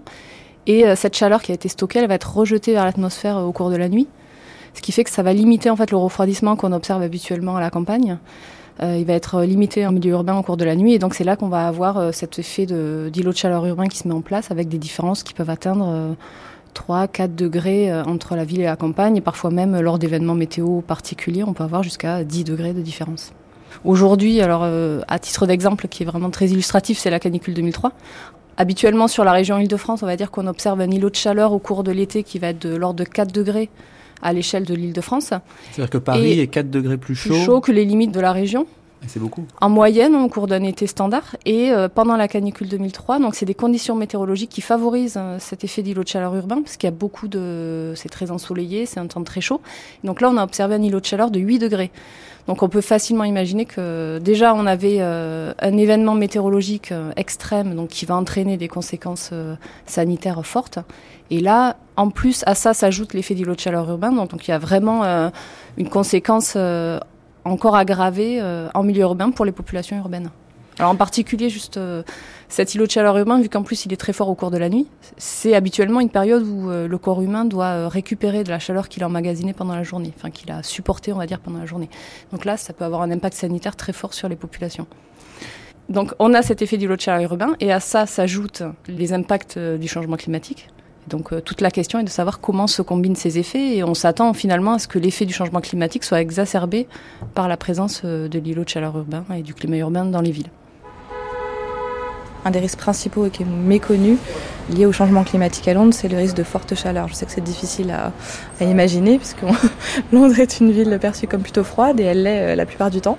Mais en été, euh, de plus en plus euh, fréquemment, il y aura des fortes chaleurs qui vont vraiment poser problème, surtout pour certaines parties de la population et dans certains bâtiments, notamment des bâtiments en béton armé et assez hauts parce qu'ils sont très bien isolés souvent euh, en hiver, mais en été, euh, ça peut parfois aggraver le problème en gardant la chaleur à l'intérieur des bâtiments. Et donc, euh, une des initiatives qu'on développe de façon assez active à la mairie, en partenariat avec notamment un programme de rénovation de logements dans le cadre de l'Union européenne, c'est alerter toutes les parties prenantes qui ont un rôle à jouer dans rénover ces maisons à non seulement prendre en compte la performance énergétique, donc évidemment euh, garder les maisons chaudes en hiver, mais aussi faire en sorte qu'elles puissent être rafraîchies en été. Et euh, il y a un vrai travail à faire là-dessus parce que certaines mesures d'isolation sont contre-productives. Donc notre travail, c'est de faire en sorte que certaines mesures ne soient pas, n'aggravent pas les problèmes euh, liés au changement climatique en été, et donc développer des solutions qui permettent de rafraîchir ces appartements, par exemple, euh, avec euh, des systèmes de ventilation passive, euh, de la végétation sur les toits, sur les murs, même peut-être dans certains cas un système central d'air conditionné, comme on a aujourd'hui pour le chauffage, ce sera peut-être à l'avenir généralisé. Donc toutes ces solutions-là qu'on veut mettre en avant parce que d'ici à 2050, ce sera vraiment un gros problème pour Londres. Euh, on estime que euh, ce sera monnaie courante d'avoir des étés euh, comme à, Marseille, à Londres, à peu près à l'époque de 2050. Donc quelque chose qu'il faut garder à l'esprit. Alors que d'ores et déjà, Londres consomme plus d'énergie en climatisation qu'en chauffage sur l'année. Tout à fait. D'ores et déjà, on consomme plus d'énergie liée à, à l'air conditionné que l'énergie liée au chauffage. Aujourd'hui, on parle beaucoup de villes compactes. En termes d'aménagement urbain, la tendance est d'aller vers des villes qui sont plus compact. Et effectivement, ça a un côté positif en termes de réduction des transports et donc réduction, limitation des, émissions de gaz à effet de serre. Mais inversement, nous, ce qu'on constate, c'est que des villes très compactes, très denses, vont avoir tendance à accentuer la vulnérabilité des populations, c'est-à-dire que les populations vont être plus affectées par les phénomènes d'îlots de chaleur urbain et par la, chaleur en milieu urbain. Et ça, parce qu'en fait, comme la ville est compacte, les gens vont habiter plus près du centre de la ville et donc dans les zones qui sont le plus impactées par l'îlot de chaleur urbain. Et inversement, quand on est sur des formes de ville plus étalées, les gens vont être moins soumis à l'effet de stress thermique. Sauf qu'une ville étalée, en contrepartie, va avoir tendance à augmenter les transports, les émissions de gaz à effet de serre. Donc il faut faire toujours essayer d'évaluer les deux aspects. C'est ce qui est difficile dans nos études, c'est que ça nécessite vraiment d'essayer de faire travailler des disciplines ensemble, des modèles différents pour arriver à, à étudier toutes les rétroactions possibles. Donc si on réfléchit à l'échelle de la planète et du réchauffement climatique global, il vaut mieux une ville compacte. Si on réfléchit à l'échelle du confort, euh, par exemple quand il y a des canicules, on attend qu'il y en ait de plus en plus, il vaut mieux une ville euh, moins dense. En tout cas, il faut imaginer un aménagement local ensuite qui permette de contrecarrer euh, les effets de l'artificialisation du milieu. Alors ça peut être essayer d'intégrer de la végétation dans l'espace urbain En restant dans une approche un peu réaliste, un scénario réaliste, si on regarde à l'échelle de Paris intramuros, si on végétalise tous les espaces de sol nu qui sont disponibles aujourd'hui, et une partie des chaussées. Imaginons que Donc les on trottoirs, suppose, ça euh, voilà, on suppose qu'on marcher sur l'herbe partout dans Paris. Pourquoi pas au moins la moitié euh, des surfaces au sol, un peu comme les pour le tram. Là, on a mis des, des pelouses au niveau du tram. On pourrait imaginer que on engazonne une partie des surfaces artificialisées. En période vraiment estivale, quand il fait bien chaud, parce que c'est là que l'effet va être euh, prédominant, on peut avoir euh, une diminution de la température de 1 ou 2 degrés. Un levier d'action qui est intéressant, qui est assez original, ça a été testé par des Japonais euh, en période de canicule, c'est d'asperger les chaussées, en fait, de mettre de l'eau sur les chaussées, de façon à ce que quand on est dans des en période de forte chaleur, en fait, on a une évaporation de l'eau qui est sur la chaussée, et du coup, ça rafraîchit l'air ambiant sur les, premiers mètres. Donc ça, c'est des solutions qui peuvent être intéressantes en cas vraiment d'événements extrêmes. On n'imagine pas euh, au cours de tout l'été arroser les chaussées, mais en tout cas, euh, lors de vraiment de phénomènes euh, particuliers, on peut imaginer des scénarios comme ça. Et du coup, là, c'est vraiment pour la peine des scénarios qu'on peut mettre en œuvre dans des centres très denses, parce qu'il y a beaucoup de surfaces artificialisées qui sont disponibles pour l'arrosage, justement, et donc ça peut avoir un effet euh, non négligeable sur le, le confort local. Et le mot de la fin, l'adaptation ultime, pourrait-on dire, ce serait peut-être simplement de se déplacer un peu, de se réfugier dans les montagnes les jours de canicule, dans les Pyrénées, pourquoi pas. Jean-Michel Soubérou, climatologue à Météo France, à Toulouse. D'abord, je pense que ce serait sûrement une- avoir une vision euh, incomplète que de voir euh, le changement climatique uniquement d'un point de vue euh, dramatique. Forcément, en tout cas, euh, les générations futures sauront s'adapter. Il faut essayer de préparer ces adaptations pour qu'elles se fassent le mieux possible. Et au-delà donc du côté difficulté que, que pourrait avoir un certain nombre d'événements extrêmes, comme on a parlé tout à l'heure des canicules, il faut aussi imaginer qu'il y a peut-être des opportunités climatiques. hein. Et donc on peut aussi imaginer qu'il y a des opportunités climatiques. Et bien sûrement, euh, les Pyrénées euh, en période estivale pourraient être un refuge tout à fait euh, intéressant à l'avenir. Et donc c'est peut-être aussi quelque chose qu'il faut essayer de, préparer, de pouvoir valoriser, parce que il faut préparer la vie, hein, je veux dire, donc et construire un monde dans lequel tout le monde a sa place. Hein, Donc je pense qu'effectivement, l'intérêt pour les Pyrénées, euh, peut-être demain, il s'équilibrera mieux entre euh, une activité euh, de neige qui va continuer à exister quand même au moins pendant un certain nombre d'années. hein, donc c'est pas aussi brutal que ça, le changement climatique. Et puis une activité estivale, en tout cas, qui est sûrement à valoriser plus que ce qu'elle est aujourd'hui. Donc ça peut donner peut-être des idées pour les, les acteurs du tourisme. Tous à la montagne donc pendant les canicules. Le reste du temps, les villes continueront malgré tout d'être le lieu principal de l'adaptation au réchauffement climatique, tout simplement parce que l'humanité vit de plus en plus en milieu urbain. La ville, justement, nous allons en parler dans la séquence qui suit avec deux trentenaires engagés dans des actions autour de la COP 21. L'un est architecte, Nicolas Delon, il est spécialiste du réemploi des matériaux et il a été mandaté avec le collectif auquel il appartient, encore heureux, pour organiser la scénographie de cette conférence de Paris si importante pour notre avenir, construire cette ville éphémère où sera négocié l'avenir du climat, tel est son rôle. L'autre, Anne-Sophie Novelle, est économiste. Elle met sur pied en ce moment ce qu'elle appelle un Fab Lab de l'info, un lieu ouvert aux journalistes et aux blogueurs du monde entier qui souhaiteraient couvrir la conférence climat de Paris d'une manière nouvelle. Cela s'appelle Place to Be et le lieu en question sera le Bellucci's, une auberge de jeunesse tout près de la gare du Nord. Bonjour. Bonjour. Alors si on a eu envie de vous rencontrer aujourd'hui, c'est parce que vous êtes tous les deux engagés d'une manière ou d'une autre pour faire que cette conférence de Paris soit une réussite. Et ce qu'il y a de commun à votre démarche à tous les deux, c'est que vous avez décidé en quelque sorte de prendre vos responsabilités, de ne pas uniquement rester spectateur. Est-ce qu'il vous semble que de manière générale, votre génération est investie et se sent responsable de cette question du climat Anne-Sophie Novelle? Je pense que tout le monde a envie d'être responsable. Moi, j'ai envie de parler avec les scientifiques, mais essayer de les faire parler à un autre niveau que la rationalité ou leur niveau de chercheur. J'ai envie d'entendre le citoyen, d'entendre aussi les émotions qui sont derrière un, un- un chercheur, un militant activiste. Il est porteur porté aussi par une forme de colère et je pense qu'on peut l'amener à parler autrement. Et après, je pense que je fais aussi partie d'une génération de personnes qui ont grandi avec cette urgence euh, en tête, qui savent qu'il y a des solutions et qui sont un peu là de voir que les décisions euh, étatiques, internationales sont longues à mettre en œuvre, qu'il y a une élite qui n'arrive pas à cerner ces problèmes, en tout cas qui manque de courage politique. Et il y a une étude qui a été faite il y a quelques semaines aussi par euh, un cabinet qui s'appelle Greenopie sur les jeunes et le climat, qui prouve que les jeunes ont intégré ces problématiques, mais qui... Les jeunes, partir de quel âge Ah bah je pense jusqu'à 25 ans. Jusqu'à quel âge J'en ai 10 de plus, mais c'est plutôt cet état d'esprit de se dire, bah, on a compris, on a envie d'agir, mais on se sent euh, voilà, limité ou non accompagné et en même temps, bon, on a une approche un peu euh, entre guillemets libérale du sujet. Donc les envies sont là, mais quand on voit la, créativité qu'il y a aujourd'hui dans les startups autour de l'entrepreneuriat social en France, il y a vraiment de belles initiatives qui sont vraiment portées par l'envie d'être dans la solution. Et donc euh, voilà, ça c'est, je sais pas si on est plus responsable que nos prédécesseurs. En tout cas, il y a une façon de le porter qui est peut-être un peu différente. Nicolas Delon, on va parler de ce que vous vous faites pour euh, la COP 21, mais sur cette idée d'une génération qui pense un petit peu autrement que les générations précédentes, euh, la manière d'agir pour le climat. Vous, qu'est-ce que vous en pensez? Oui, je rejoins euh, ce que vient de dire Anne-Sophie Novelle sur ces enjeux qui nous constituent.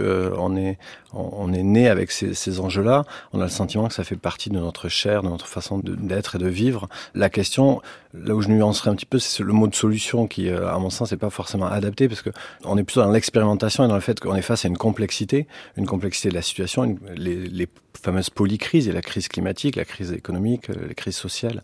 On empile ces crises-là.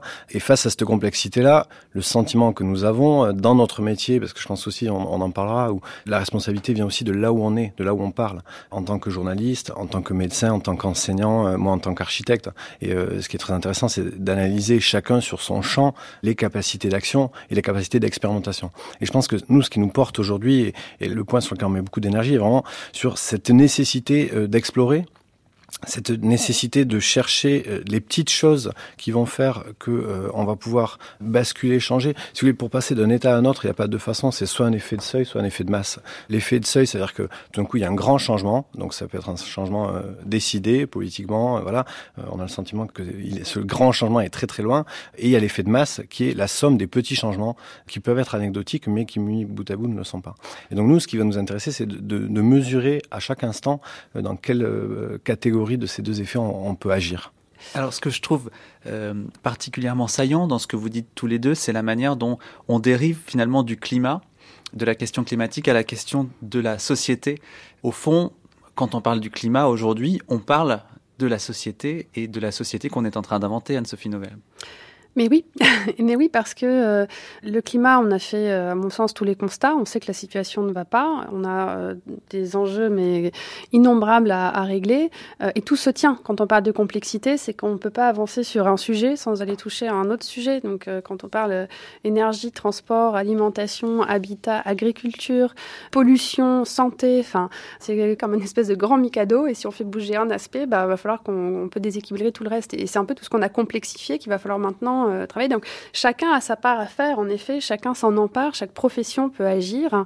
Et c'est pour ça que c'est aussi riche, en fait, dans, les rencontres que l'on fait. Alors Nicolas Delon, vous êtes également en train de préparer ce rendez-vous de Paris euh, de la COP 21, puisque vous êtes l'architecte, avec euh, le collectif Encore Heureux, de la scénographie du Bourget où se tiendra la conférence. Alors ça nous intrigue beaucoup de savoir comment sera scénographié et d'abord qu'est-ce que c'est qu'une scénographie au fond euh, pour un événement comme euh, celui de la COP 21 Ce qui nous a importé c'était de prendre euh, soin des personnes qui pendant 15 jours allaient passer jour et nuit à essayer de se mettre d'accord. Et ce soin-là, ça passe par différentes choses. Ça passe par un confort acoustique, ça passe par un confort climatique, ça passe par, par un confort de la nourriture qui vous est proposée. Donc c'est se dire, en fait, ces personnes-là qui représentent peut-être 7 milliards de personnes quelque part. Après, on peut discuter de l'intérêt de ces conférences, parce qu'il y a des avis très très partagés. Hein. Certains disent ça ne sert à rien, d'autres disent ça ne sert à rien, mais on ne peut pas éviter de se réunir. Euh, d'autres disent il faut arrêter euh, de gaspiller de l'argent public euh, pour faire ces, ces grands raouts qui sont aussi des écrans de fumée et qui permettent par ailleurs de ne pas poser les vraies questions. Donc ce qui est très intéressant, c'est en étant en fait au cœur de ce dispositif, c'est aussi de comprendre cette articulation, ce jeu politique, stratégique, opérationnel dont on parlait, et de jouer à notre simple échelle de scénographe, qui est une échelle vraiment vraiment minime, hein, mais de dire est-ce que si dans une pièce comme celle-ci, j'ai une bonne qualité d'écoute, est-ce que je vais être plus d'accord avec mon interlocuteur? Alors Nicolas Delon, vous vous êtes spécialisé au fur et à mesure des années avec euh, le collectif Encore Heureux dans la thématique du réemploi. Le réemploi des matériaux, ça n'est pas le recyclage.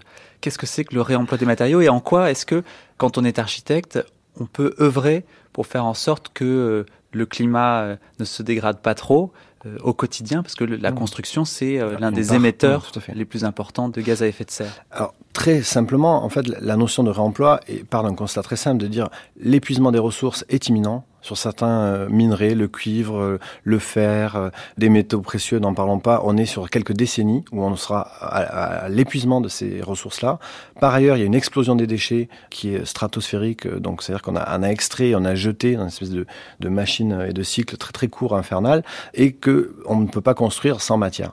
Donc ça, c'est le, le, point de départ. Et donc le réemploi de matériaux permet de donner une seconde vie aux matériaux de construction en considérant que une fois que vous avez coupé un arbre, que vous en avez fait une poutre, à la fin du bâtiment, ben, la poutre, ça reste quand même un élément euh, intéressant. On peut peut-être en faire autre chose plutôt que de l'enfouir, de faire un trou dans la terre et de le recouvrir ou de le brûler. Ce qu'on fait majoritairement encore. Exactement, ce qu'on fait dans 99% des cas. Il y a des très grandes décharges Exactement. Euh, au nord de Paris voilà, qui tout font des hectares et des hectares. On ne le sait pas forcément, mais Exactement. les déchets de la construction sont euh, enfouis en Ile-de-France à côté de, Roissy à peu près. Tout à fait. Pas que là, mais en, Ile-de-France, les, déchets émis par la région Ile-de-France représentent 75% sont des déchets issus de la construction.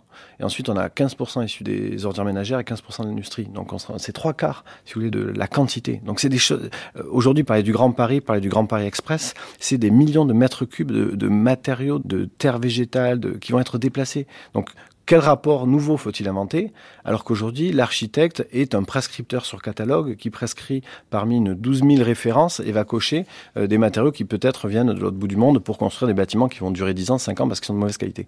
Et donc il y a tout un, un, enjeu comme ça de regarder la matière, regarder aussi les gens qui mettent en œuvre cette matière. Ça rejoint la relation entre concevoir et construire et en tout cas trouver d'autres façon de faire.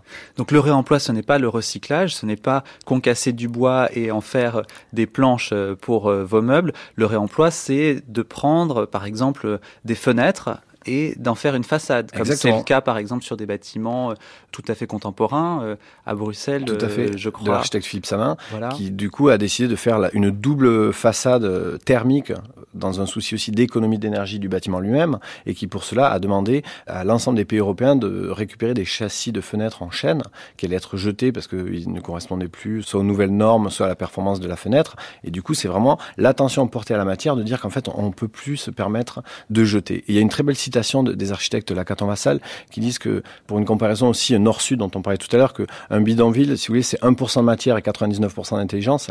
Et eux, ils disent que l'architecture contemporaine, c'est peut-être 99% euh, de matière et 1% d'intelligence. Et donc le réemploi, c'est essayer de questionner euh, ces rapports-là et de dire, peut-être consommons plus de matière grise pour consommer moins de matières premières. Et ça, la matière grise est inépuisable. Donc c'est à la fois un défi euh, passionnant. Mais quand on est un particulier et qu'on commande une maison, eh ben, on va pas nous proposer cette option. Alors qu'est-ce qu'on peut faire? Alors, Tout à fait. On va pas vous le proposer pour deux choses. La première chose, c'est que réglementairement, aujourd'hui, ce n'est pas possible. Parce qu'aujourd'hui, on vous demande des procès-verbaux de matériaux qui doivent répondre à un critère normatif totalement hallucinant. Donc en eux, il faut aussi questionner ça. Et, et la norme est toujours en retard sur la société. Euh, c'est aussi la question du lancement d'une filière et, euh, et d'une échelle qui aujourd'hui ne permet pas euh, un déploiement euh, suffisant parce qu'on est vraiment dans du bricolage, dans l'opportunité. Mais on appelle ça aussi l'architecture d'occasion. C'est dans le double sens du mot occasion. C'est à la fois travailler avec quelque chose qui a déjà servi et aussi travailler dans une situation, une occasion historique euh, unique. Alors le sable est une ressource naturelle très utilisée, on n'y pense pas, mais c'est une ressource naturelle qui pourrait et qui va sans doute venir à manquer. Tout à fait, c'est la troisième ressource la plus utilisée après l'air et l'eau. Et donc euh, on a découvert lors de nos recherches euh, que c'était une ressource dont on n'en parlait jamais. Et quand on fait du béton, on emprisonne du sable de manière irréversible, c'est-à-dire qu'on peut jamais revenir en arrière. Et pour faire un grain de sable, il faut euh, des milliers d'années, c'est l'érosion, etc. Et donc Poser ces questions-là, c'est aussi se questionner sur la façon de construire, le rapport à la matière et les choix euh, collectifs que nous menons par rapport à ça. Anne-Sophie Novelle, vous travaillez depuis longtemps sur euh, la question de l'économie collaborative. En quoi est-ce que l'économie collaborative, dans le domaine de la ville par exemple, où on utilise beaucoup euh, cette forme d'économie-là, en quoi est-ce que ça peut décarboner de manière efficace et rapide nos modes de vie? L'économie collaborative, c'est un terme un peu fourre-tout maintenant. Alors certains parlent d'économie du partage, surtout en, anglais on parle de sharing economy. Donc il qualifie des pratiques euh, où on favorise l'usage sur la propriété, hein, pour dire euh, voilà, et qui repose sur des logiques euh, d'échange entre particuliers. Donc on, on, est sur une économie plus servicielle, donc qui à la base peut permettre de consommer moins de matière, de faire plus de récupération, etc. Dans les pratiques qui fonctionnent le plus, en effet, c'est en effet les, les trocs, les vides-greniers, euh, l'achat et la revente d'occasion. C'est pour ça qu'on explique le succès du Bon Coin, qui est un, des sites pionniers. Donc le Bon Coin décarbone l'économie alors? Les Français, surtout en contexte de crise, ont continué d'hyperconsommer, mais en mode 2.0 où c'est de l'hyperconsommation de seconde main. Alors après, il y a toujours des effets rebonds qui n'ont pas été évalués encore, mais si on fait des économies de cette manière-là, est-ce qu'on ne va pas le réinvestir autrement? Ça, c'est en cours d'évaluation. Il y a des, des, études euh, académiques, en tout cas, qui sont sur ce sujet. Euh, mais si on prend le covoiturage, euh, clairement, là aussi, il y a des effets sur l'habitat partagé aussi, qui est un peu en retard, je trouve, en France, mais il y a, il y a plein de choses à faire sur ces logiques, pas d'éco-quartier, hein, vraiment d'habitat partagé, par où, exemple. où on conçoit, bah, où il y a des pièces communes, où on va limiter la surface logements individuels pour offrir une partie commune où, en effet, on peut partager des, machines à laver ou autres, ou une pièce de vie, ou une pièce pour accueillir des invités. Ou autre. Mais voilà, l'économie collaborative, c'est aussi comment on travaille sur cette notion de commun. Donc, euh, euh, au-delà des logiques euh, de fonctionnalité, d'économie de la fonctionnalité, où justement on va plus se dire, bah, quand j'ai un besoin donné, plutôt que de l'acheter, je peux juste en louer le service et répondre ainsi à mon besoin. au-delà de l'économie circulaire, où justement on va travailler sur les ressources, il y a aussi toute cette réflexion autour de bah, comment est-ce qu'aujourd'hui on peut revenir à une économie des communs, des biens communs, un peu différente, et ça pose, en fait, là on touche du doigt à des, des questions même politiques, de gouvernance, etc. C'est pour ça que la, ville de demain doit être réfléchie euh, non seulement avec ses architectes, les urbanistes et tous ceux qui la conçoivent, mais aussi avec les usagers et la façon dont on se la réapproprie différemment. Euh, et avec l'économie donc collaborative ou du partage, on a vu apparaître ces dernières années dans les villes des nouveaux espaces que sont à la fois euh, des espaces de travail partagés, ce qu'on appelle coworking, des recycleries, des ressourceries, des places de parking pour véhicules qui sont partagés, des emplacements pour les vélos partagés, on voit dans certaines villes des boîtes à livres ou des gift box où les gens laissent des affaires à donner et se servent librement. Ça va être les incroyables comestibles, ça va être aussi d'autres espaces comme les Fab Labs, alors les Fabrication Laboratory, donc ces espaces pour les makers où on peut venir travailler ensemble, faire des choses, innover. Et, des villes comme Barcelone par exemple se sont donné pour objectif de mettre un Fab Lab par quartier. Parce qu'ils savent que ce sont des lieux aussi on va être plus créatif, on va on va inventer des choses nouvelles les habitats euh, partagés Nicolas Delon Je pense qu'il faudra aussi très attention de, de ne pas euh, donner trop d'importance à ce qui reste anecdotique. C'est pas pour dire que ça n'a pas de valeur, mais pour dire attention que ce ne soit pas l'agitation qui masque en fait l'énorme écueil, l'énorme échec qu'il y aurait derrière. Parce qu'on va voir que ça va toucher aussi des gens très particuliers, des gens plutôt diplômés. Donc il y a aussi un gros enjeu d'inégalité dans cette nouvelle approche-là. Et donc c'est très très important de rester très vigilant sur la récupération politique qui va très très vite, sur euh, les Fab Labs, etc. Nous aujourd'hui, il n'y a pas un seul programme d'architecture qui ne mentionne pas le mot Fab mais les gens ne savent pas ce que ça veut dire. Ça ne veut rien dire. En plus, on met des mots anglais, donc tout le monde se mélange, le coworking, le machin. À un moment donné, on peut trouver des mots qui permettent clairement de nous comprendre les uns les autres. Donc ça, c'est un autre sujet aussi, euh, de se dire, est-ce qu'on s'approprie ces notions-là ou est-ce qu'on est dans un branding et un marketing, et là encore, j'emploie des mots mm, mm, mm. euh, anglo-saxons, euh, qui seraient des espèces comme ça d'agitation euh, spectaculaire pour penser qu'on est en train de réinventer le monde. On le réinvente pas du tout. Oui, et les, les chiffres le prouvent d'ailleurs. C'est-à-dire qu'on parle beaucoup d'économie collaborative, c'est un peu le buzzword, ça fait des jolies histoires un peu storytellé euh, pour les médias, mais quand on regarde la progression réelle de cette économie, euh, on se rend bien compte que le covoiturage, en effet, marche bien, les échanges de logements entre particuliers, mais ce qui reste en tête des, services aujourd'hui qui fonctionnent bien, c'est surtout l'achat, revente d'occasion, euh, des choses qui sont liées à la consommation de tous les jours. Donc avant qu'on passe aussi en effet à un autre modèle, il y, a, il y a encore une marche à suivre. Donc il y a beaucoup de créativité, il faut l'encourager, mais en effet, toujours garder les pieds sur terre en ce qui est des pratiques. Et je pense que la puissance publique aussi a, vraiment un rôle à jouer, parce qu'aujourd'hui, il y a un double jeu qui est un peu dangereux, un peu risqué, d'attendre toujours de cette société civile. Alors, tout le monde parle de la société civile, mais c'est quoi en fait la société civile? Mais c'est en fait c'est nous, c'est la société. Point. Il n'y a pas besoin d'être civil euh, derrière la société. Il faut vraiment aussi euh, encourager cette mutation de la puissance publique qui fait société, qui fait sens. C'est-à-dire que moi, j'en ai marre aussi d'attendre tout le temps des associations, des innovateurs, de toutes ces start-up qui euh, révolutionneraient nos villes. À un moment donné, euh, une ville comme Paris a, a, la capacité et a la possibilité d'agir et d'inventer des nouveaux services publics. Moi, euh, je pense que c'est un vrai enjeu. Merci Nicolas Delon, merci également à vous Anne-Sophie Novelle. Je renvoie aux blogueurs et journalistes qui seraient intéressés par Place to Be sur votre site internet pour plus d'informations.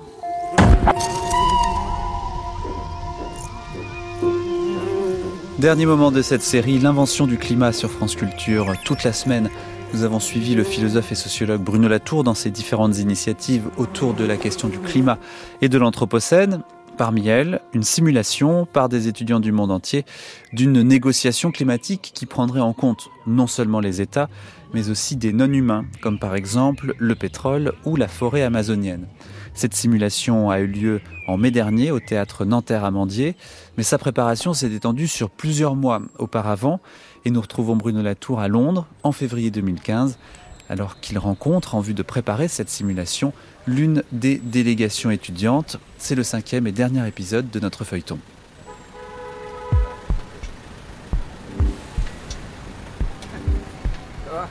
Vous avez bien dormi? Bah bien, oui. Et là, oui, alors avant de sonner, est-ce que vous pouvez nous dire où est-ce qu'on se trouve, euh, Bruno Latour? Euh, Vous êtes ici euh, à la American Architectural Association. And uh, we are going to meet. Uh... Oui, en, en, français? Ah pardon, excusez-moi, oui, c'est vrai, pardon. Euh, donc nous sommes à l'Architectural la, Association, qui est la meilleure école d'architecture de, de, Londres, et où il y a un des professeurs qui s'appelle John Palmesino, et Anne-Sophie. Et comme leurs étudiants vont être une délégation à Paris, ils vont représenter le, les territoires justement de façon originale. C'est un des enjeux qui nous intéresse beaucoup et dont on va discuter euh, maintenant.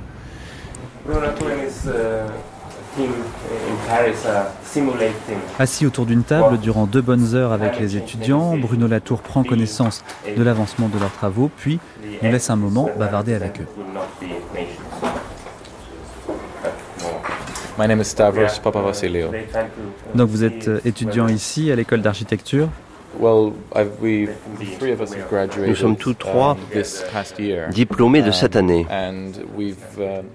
et nous travaillons sur ce projet maintenant avec un statut de chercheur professionnel. Est-ce que vous faites ça en tant qu'activiste, en quelque sorte?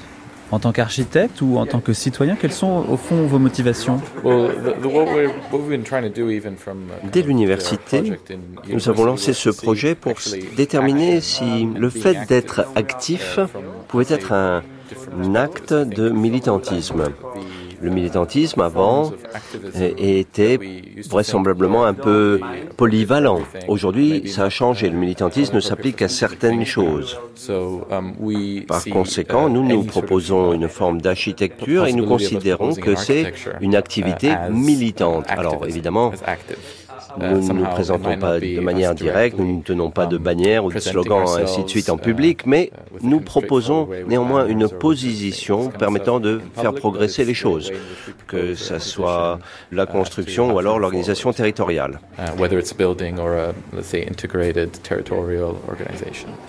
Est-ce que vous avez l'impression que l'inquiétude au sujet du changement climatique est largement partagée par la jeunesse d'aujourd'hui um, Sans doute, dans le passé, c'était une idée écologiste, disons.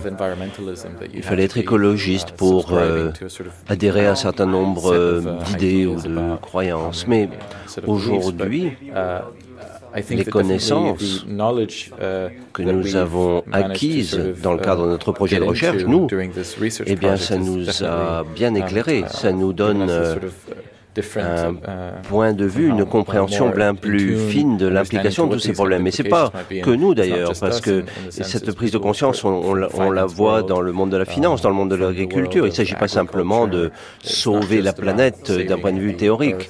Il, euh, il s'agit du fait qu'un certain nombre de choses que nous tenons pour normales qui sont mises en danger. Et donc vous allez à Paris pour la simulation de négociations climatiques organisée par Bruno Latour. Um, yes, I mean, we, we, uh, uh, oui, oui. Nous n'étions pas tout à fait certains du format de la rencontre et ainsi de suite, mais dans les semaines à venir, nous allons préparer quelque chose de très spécifique. Nous avons notre idée, nous savons ce que nous avons à apporter et nous allons être un petit peu plus précis pour euh, nous intégrer dans le forum.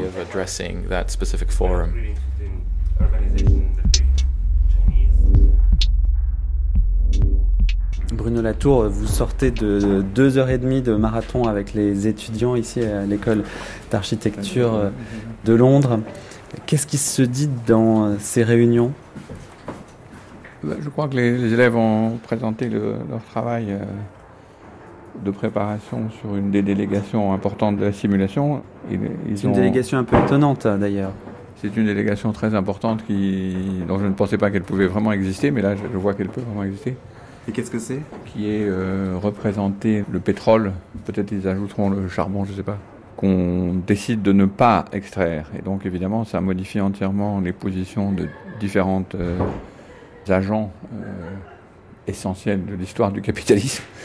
C'est-à-dire les grandes compagnies pétrolières, évidemment, mais aussi toutes les infrastructures, Schlumberger, la totalité du système, qui évidemment dépend entièrement d'un certain type d'intérêt que représente le pétrole bon marché est facile à extraire. il est plus facile à extraire, et même s'il est très bon marché, si on doit le laisser sous terre, ce qui est évidemment un des éléments importants de la négociation concernant les deux degrés. Brusquement, même pour du point de vue des banques, du point de vue des intérêts financiers, ces infrastructures énormes sont soudainement extraordinairement fragiles. Donc, euh, la délégation qui va se présenter en mai va avoir un pouvoir de nuisance, en tout cas très important, et surtout un pouvoir de, redéfinition des intérêts. Ça, c'est très intéressant. La définition de ce qui est intéressant, c'est-à-dire de comment on défend ses intérêts égoïstement, va changer. Et donc brusquement, des compagnies qui défendaient, en particulier le rapport entre les États et les compagnies va être modifié. Donc ces étudiants représentent le pétrole qui doit rester sous terre pour éviter euh, le réchauffement climatique. Quels sont leurs moyens de pression sur les autres pays, euh, l'Arabie saoudite, euh, la Russie, ben, pour qu'au fond ils acceptent ce... La, négociation est en fait une vraie négociation assez classiquement de géopolitique, c'est-à-dire de destruction mutuelle assurée. Si vous euh, nous extrayez, euh, vous gagnez maintenant, mais vous disparaissez euh, beaucoup plus rapidement, ou vous serez pénalisé de façon beaucoup plus grave par des décisions futures de la communauté internationale. Donc c'est un vrai rapport géopolitique. Ce que je n'imaginais pas avant de les avoir rencontrés, je ne sais pas comment ils allaient faire ça. Mais comme ils ont bossé beaucoup et qu'ils ont énormément de données, qui sont surtout, c'est très important aussi, c'est des architectes, donc ils savent représenter les enjeux visuellement. Donc ça c'est très très important parce que un des problèmes de toutes ces questions c'est que on n'a pas d'imagination visuelle euh, en géopolitique, ça reste des États. Donc euh, on ne voit pas comment on peut changer d'intérêt, changer de territoire, alors que eux, à cause, c'est un avantage des architectes, comme disant toutes ces, ces compétences euh, visuelles, ils peuvent rendre visibles à ceux à qui ils vont s'adresser les, les, différentes définitions du territoire. Mais l'Arabie saoudite, la Russie vont dire mais oui, on est au courant, on sait déjà qu'on est en train de s'autodétruire. D'abord, je ne suis pas sûr qu'ils le savent, et en plus, euh, il faut leur aider aussi à imaginer d'autres intérêts. Et donc, je pense que c'est ça. Euh, personne n'a un intérêt euh, absolument direct à disparaître. Par contre, on a énormément de peine à inventer des futurs qui soient un peu distincts. Or, donc, au lieu de parler d'irréversibilité, d'intérêts établis, etc., comme le font toujours les, les gens qui font de l'analyse critique de la situation, il y a une autre solution qui est de représenter différemment les intérêts. Et donc, du coup, à ce moment-là, brusquement, on dit, mais, ah oui, mais mes intérêts sont complètement différents de ce que je pensais en tant qu'Arabie Saoudite, Qatar, euh, Total, Schlumberger, etc. Peut-être que j'ai d'autres intérêts. Donc, à ce moment-là, la, négociation peut s'ouvrir. Sans qu'on perde du tout le fait qu'on défende chacun ses intérêts. Mais changer d'intérêt, c'est aussi intéressant. Donc tout cela, c'est virtuel pour l'instant, il s'agit d'une simulation. Mais est-ce que vous comptez rencontrer aussi des compagnies pétrolières, ne serait-ce que pour voir comment elles réagissent à vos idées? Oui, nous voulons communiquer avec les sociétés pétrolières, mais aussi nous voulons communiquer avec leurs investisseurs, à savoir les fonds de pension ou alors euh, les grands investisseurs euh, institutionnels Vous voyez, nous voulons communiquer au plus grand nombre. Nous voulons faire passer le message de ce risque. Il ne s'agit pas simplement de savoir si ce que fait Shell est euh, risqué, mais il faut s'adresser à tous les gens qui travaillent dans le périmètre, dans la constellation de sociétés pétrolières comme Shell.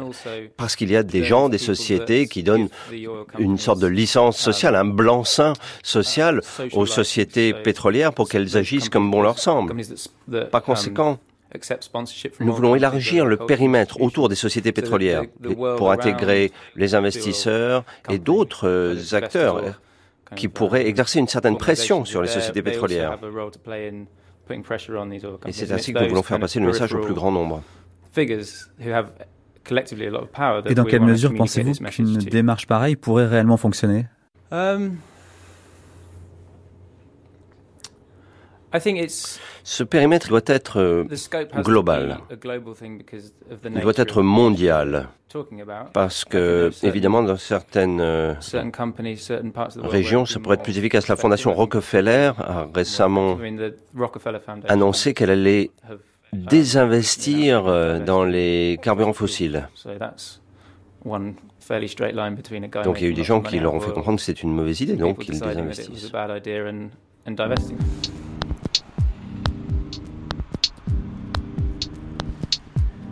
Et quelques mois plus tard, c'est la concrétisation à Paris de tout ce travail.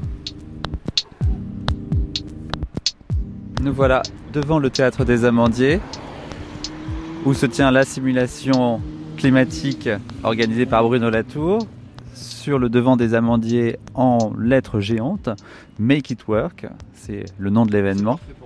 Et le nom Théâtre des Amandiers a été changé en Théâtre des Négociations. On y va. Bah, a priori, euh, il va y avoir une simulation des, négociations sur le, climat, donc sur la COP 21. J'ai vu entre euh, des personnes de théâtre et des personnes de Sciences Po qui vont organiser tout ça. Ça m'a paru euh, une idée pétillante, pleine d'imagination. Après, je pense que ça sera un peu une surprise. J'ai pas encore regardé le programme en détail, mais je pensais passer ce week-end. Voilà. Donc vous allez y assister alors Peut-être pas à tout parce que ça, a l'air d'être un marathon euh, entre guillemets, mais au moins par curiosité, euh, voir comment ça se passe, qu'est-ce que vous avez organisé. Euh. Comment ça va se passer pour le public? Qu'est-ce que le public va pouvoir voir? Le public va pouvoir déambuler au sein des négociations, donc au sein des groupes de négociateurs répartis en délégations et répartis en groupes de travail. Donc ils vont pouvoir euh, les observer et ensuite ils vont pouvoir interagir avec eux euh, sur une tribune dans le hall euh, qui s'appelle Meet the Delegation. Donc ils vont pouvoir interagir. ils vont pouvoir également assister à des conférences de spécialistes de l'environnement avec différents angles d'approche qui sont programmés pendant tout le week-end.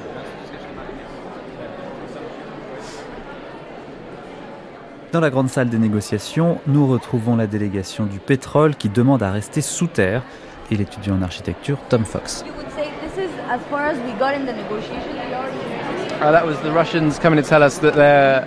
Ça, c'est les Russes qui viennent nous dire qu'ils sont prêts à parler d'un moratoire sur l'exploration pétrolière dans l'Arctique. Sujet qui nous préoccupe. Nous faisons pression sur les Américains, les Canadiens, nous travaillons également avec les peuples autochtones de l'Arctique. Um, Il y a un consensus, um, consensus qui dit que sur le plan technique, économique et environnemental, l'Arctique c'est une uh, région à haut risque et il faut atténuer um, ce risque, voire l'éliminer. Et uh, il faut arrêter l'exploration parce que l'exploration ne fait qu'augmenter le risque. Et cette exploration va nous amener à trouver du pétrole qu'on n'aura pas de toute façon la possibilité d'utiliser. Et aujourd'hui, nous parlons des mécanismes réglementaires euh, que nous pourrions mettre en place pour que cet accord soit véritablement efficace. Donc vous négociez avec euh, beaucoup de pays. Avec qui est-ce le plus difficile Les Russes? Oui, c'est difficile de négocier avec les Russes parce que um, ce sont les Russes qui sont uh, particulièrement sensibles dans ce consensus. La bourse américaine, elle est très indexée sur le secteur pétrolier. Donc euh, là, on um, peut avoir un levier euh, d'action.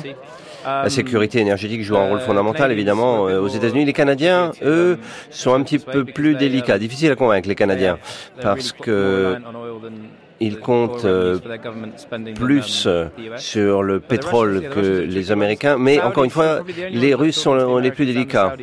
Et les Saoudiens aussi. Nous sommes les seuls à parler aux Saoudiens et aux Américains en même temps d'ailleurs, parce que nous, nous faisons une évaluation du risque en parallèle avec les deux délégations. Tout, ça pour dire que c'est composé, tout ça. Bon, bref, les Russes, c'est les plus difficiles, et les autres, euh, c'est sensible, c'est même relativement facile dans certains cas. So, good luck, and thank you very much. Ok, pleasure. Robin, vous représentez l'Amazonie, une délégation euh, amazonienne. Pouvez nous expliquer un petit peu? Alors, je crois même, euh, mon entité à moi, c'est la Xingu Alliance, qui lutte contre Belo Monte. Robin Dugor, ancien étudiant à Sciences Po. la délégation amazonienne, on est cinq. Et on représente l'Amazonie en tant que telle, en tant que territoire.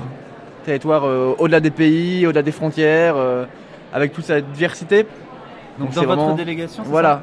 et après, on doit s'accorder, nous, en tant que délégation, parce qu'on vote comme délégation. Et euh, donc il y a des débats internes, mais pas trop. Et après, il y a aussi comment l'Amazonie se place face aux autres entités et, à l'ensemble. Forcément, on a beaucoup d'alliés. Donc là, c'est passionnant ce qui se passe. Parce que ce matin, par exemple, on a parlé, on a essayé de réunir les pays représentés qui étaient liés à l'Amazonie, donc Pérou, Équateur et Brésil, et nous, Amazonie. On a parlé du fait de créer une entité qui serait amenée à gérer l'Amazonie collectivement, à laquelle seraient conviés des scientifiques, des indigènes, des représentants des pays. Donc finalement, ça voudrait que les États acceptent que l'Amazonie se gère en tant que tel, que territoire global, et c'est plus le Brésil qui va gérer son morceau d'Amazonie.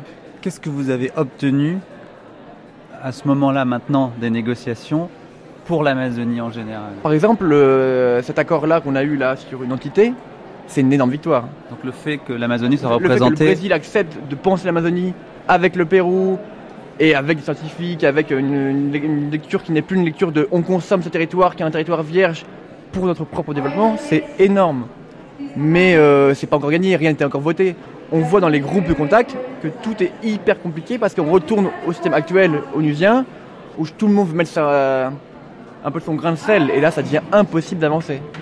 Donc on arrive sur les visions, sur les mouvements, mais en termes de gains, c'est encore nul et c'est possible qu'à la fin, ce soit nul. L'enjeu, c'est de montrer que la COP21 ne peut pas marcher. L'enjeu, c'est de montrer que le système actuel n'est pas apte. Pour moi, l'enjeu, il est absolument là. Et là, on est en plein dedans. Et si dimanche, il n'y a pas de résultat, mais c'est pas grave. L'intérêt, c'est que ce soir, une, euh, ouverture publique. C'est qu'est-ce qu'on va montrer au public? Finalement, euh, on parle souvent de boîte noire. L'enjeu, c'est d'ouvrir la boîte noire, que ce qui se passe à l'intérieur soit plus caché. C'est maintenant public. Et le fait, quand ça devient public, on voit aussi que les États sont pas aptes à gérer la chose. Et à partir du moment où ça devient un enjeu extraordinaire, les États perdent leur légitimité parce qu'ils n'arrivent plus à amener le bien-être et la sécurité à leur, peuple, en fait. Donc euh, là, euh, la logique du monde s'écroule et, euh, et voilà. Et c'est à l'arraché que les 200 étudiants des différentes délégations sont finalement parvenus à un accord qui peut être consulté sur le site cop21makeitwork.com et que Laurence Toubiana, la représentante spéciale de la France pour la conférence climat, a promis d'apporter à la vraie conférence, celle de Paris en décembre prochain, et de s'en servir comme exemple.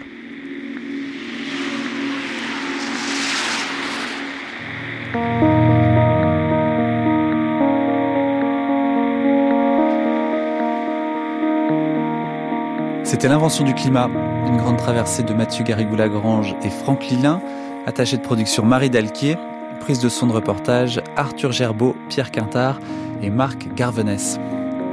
Merci à tous de nous avoir accompagnés toute cette semaine. Sachez que toutes les émissions depuis le début de la semaine sont évidemment à retrouver en podcast sur le site de France Culture.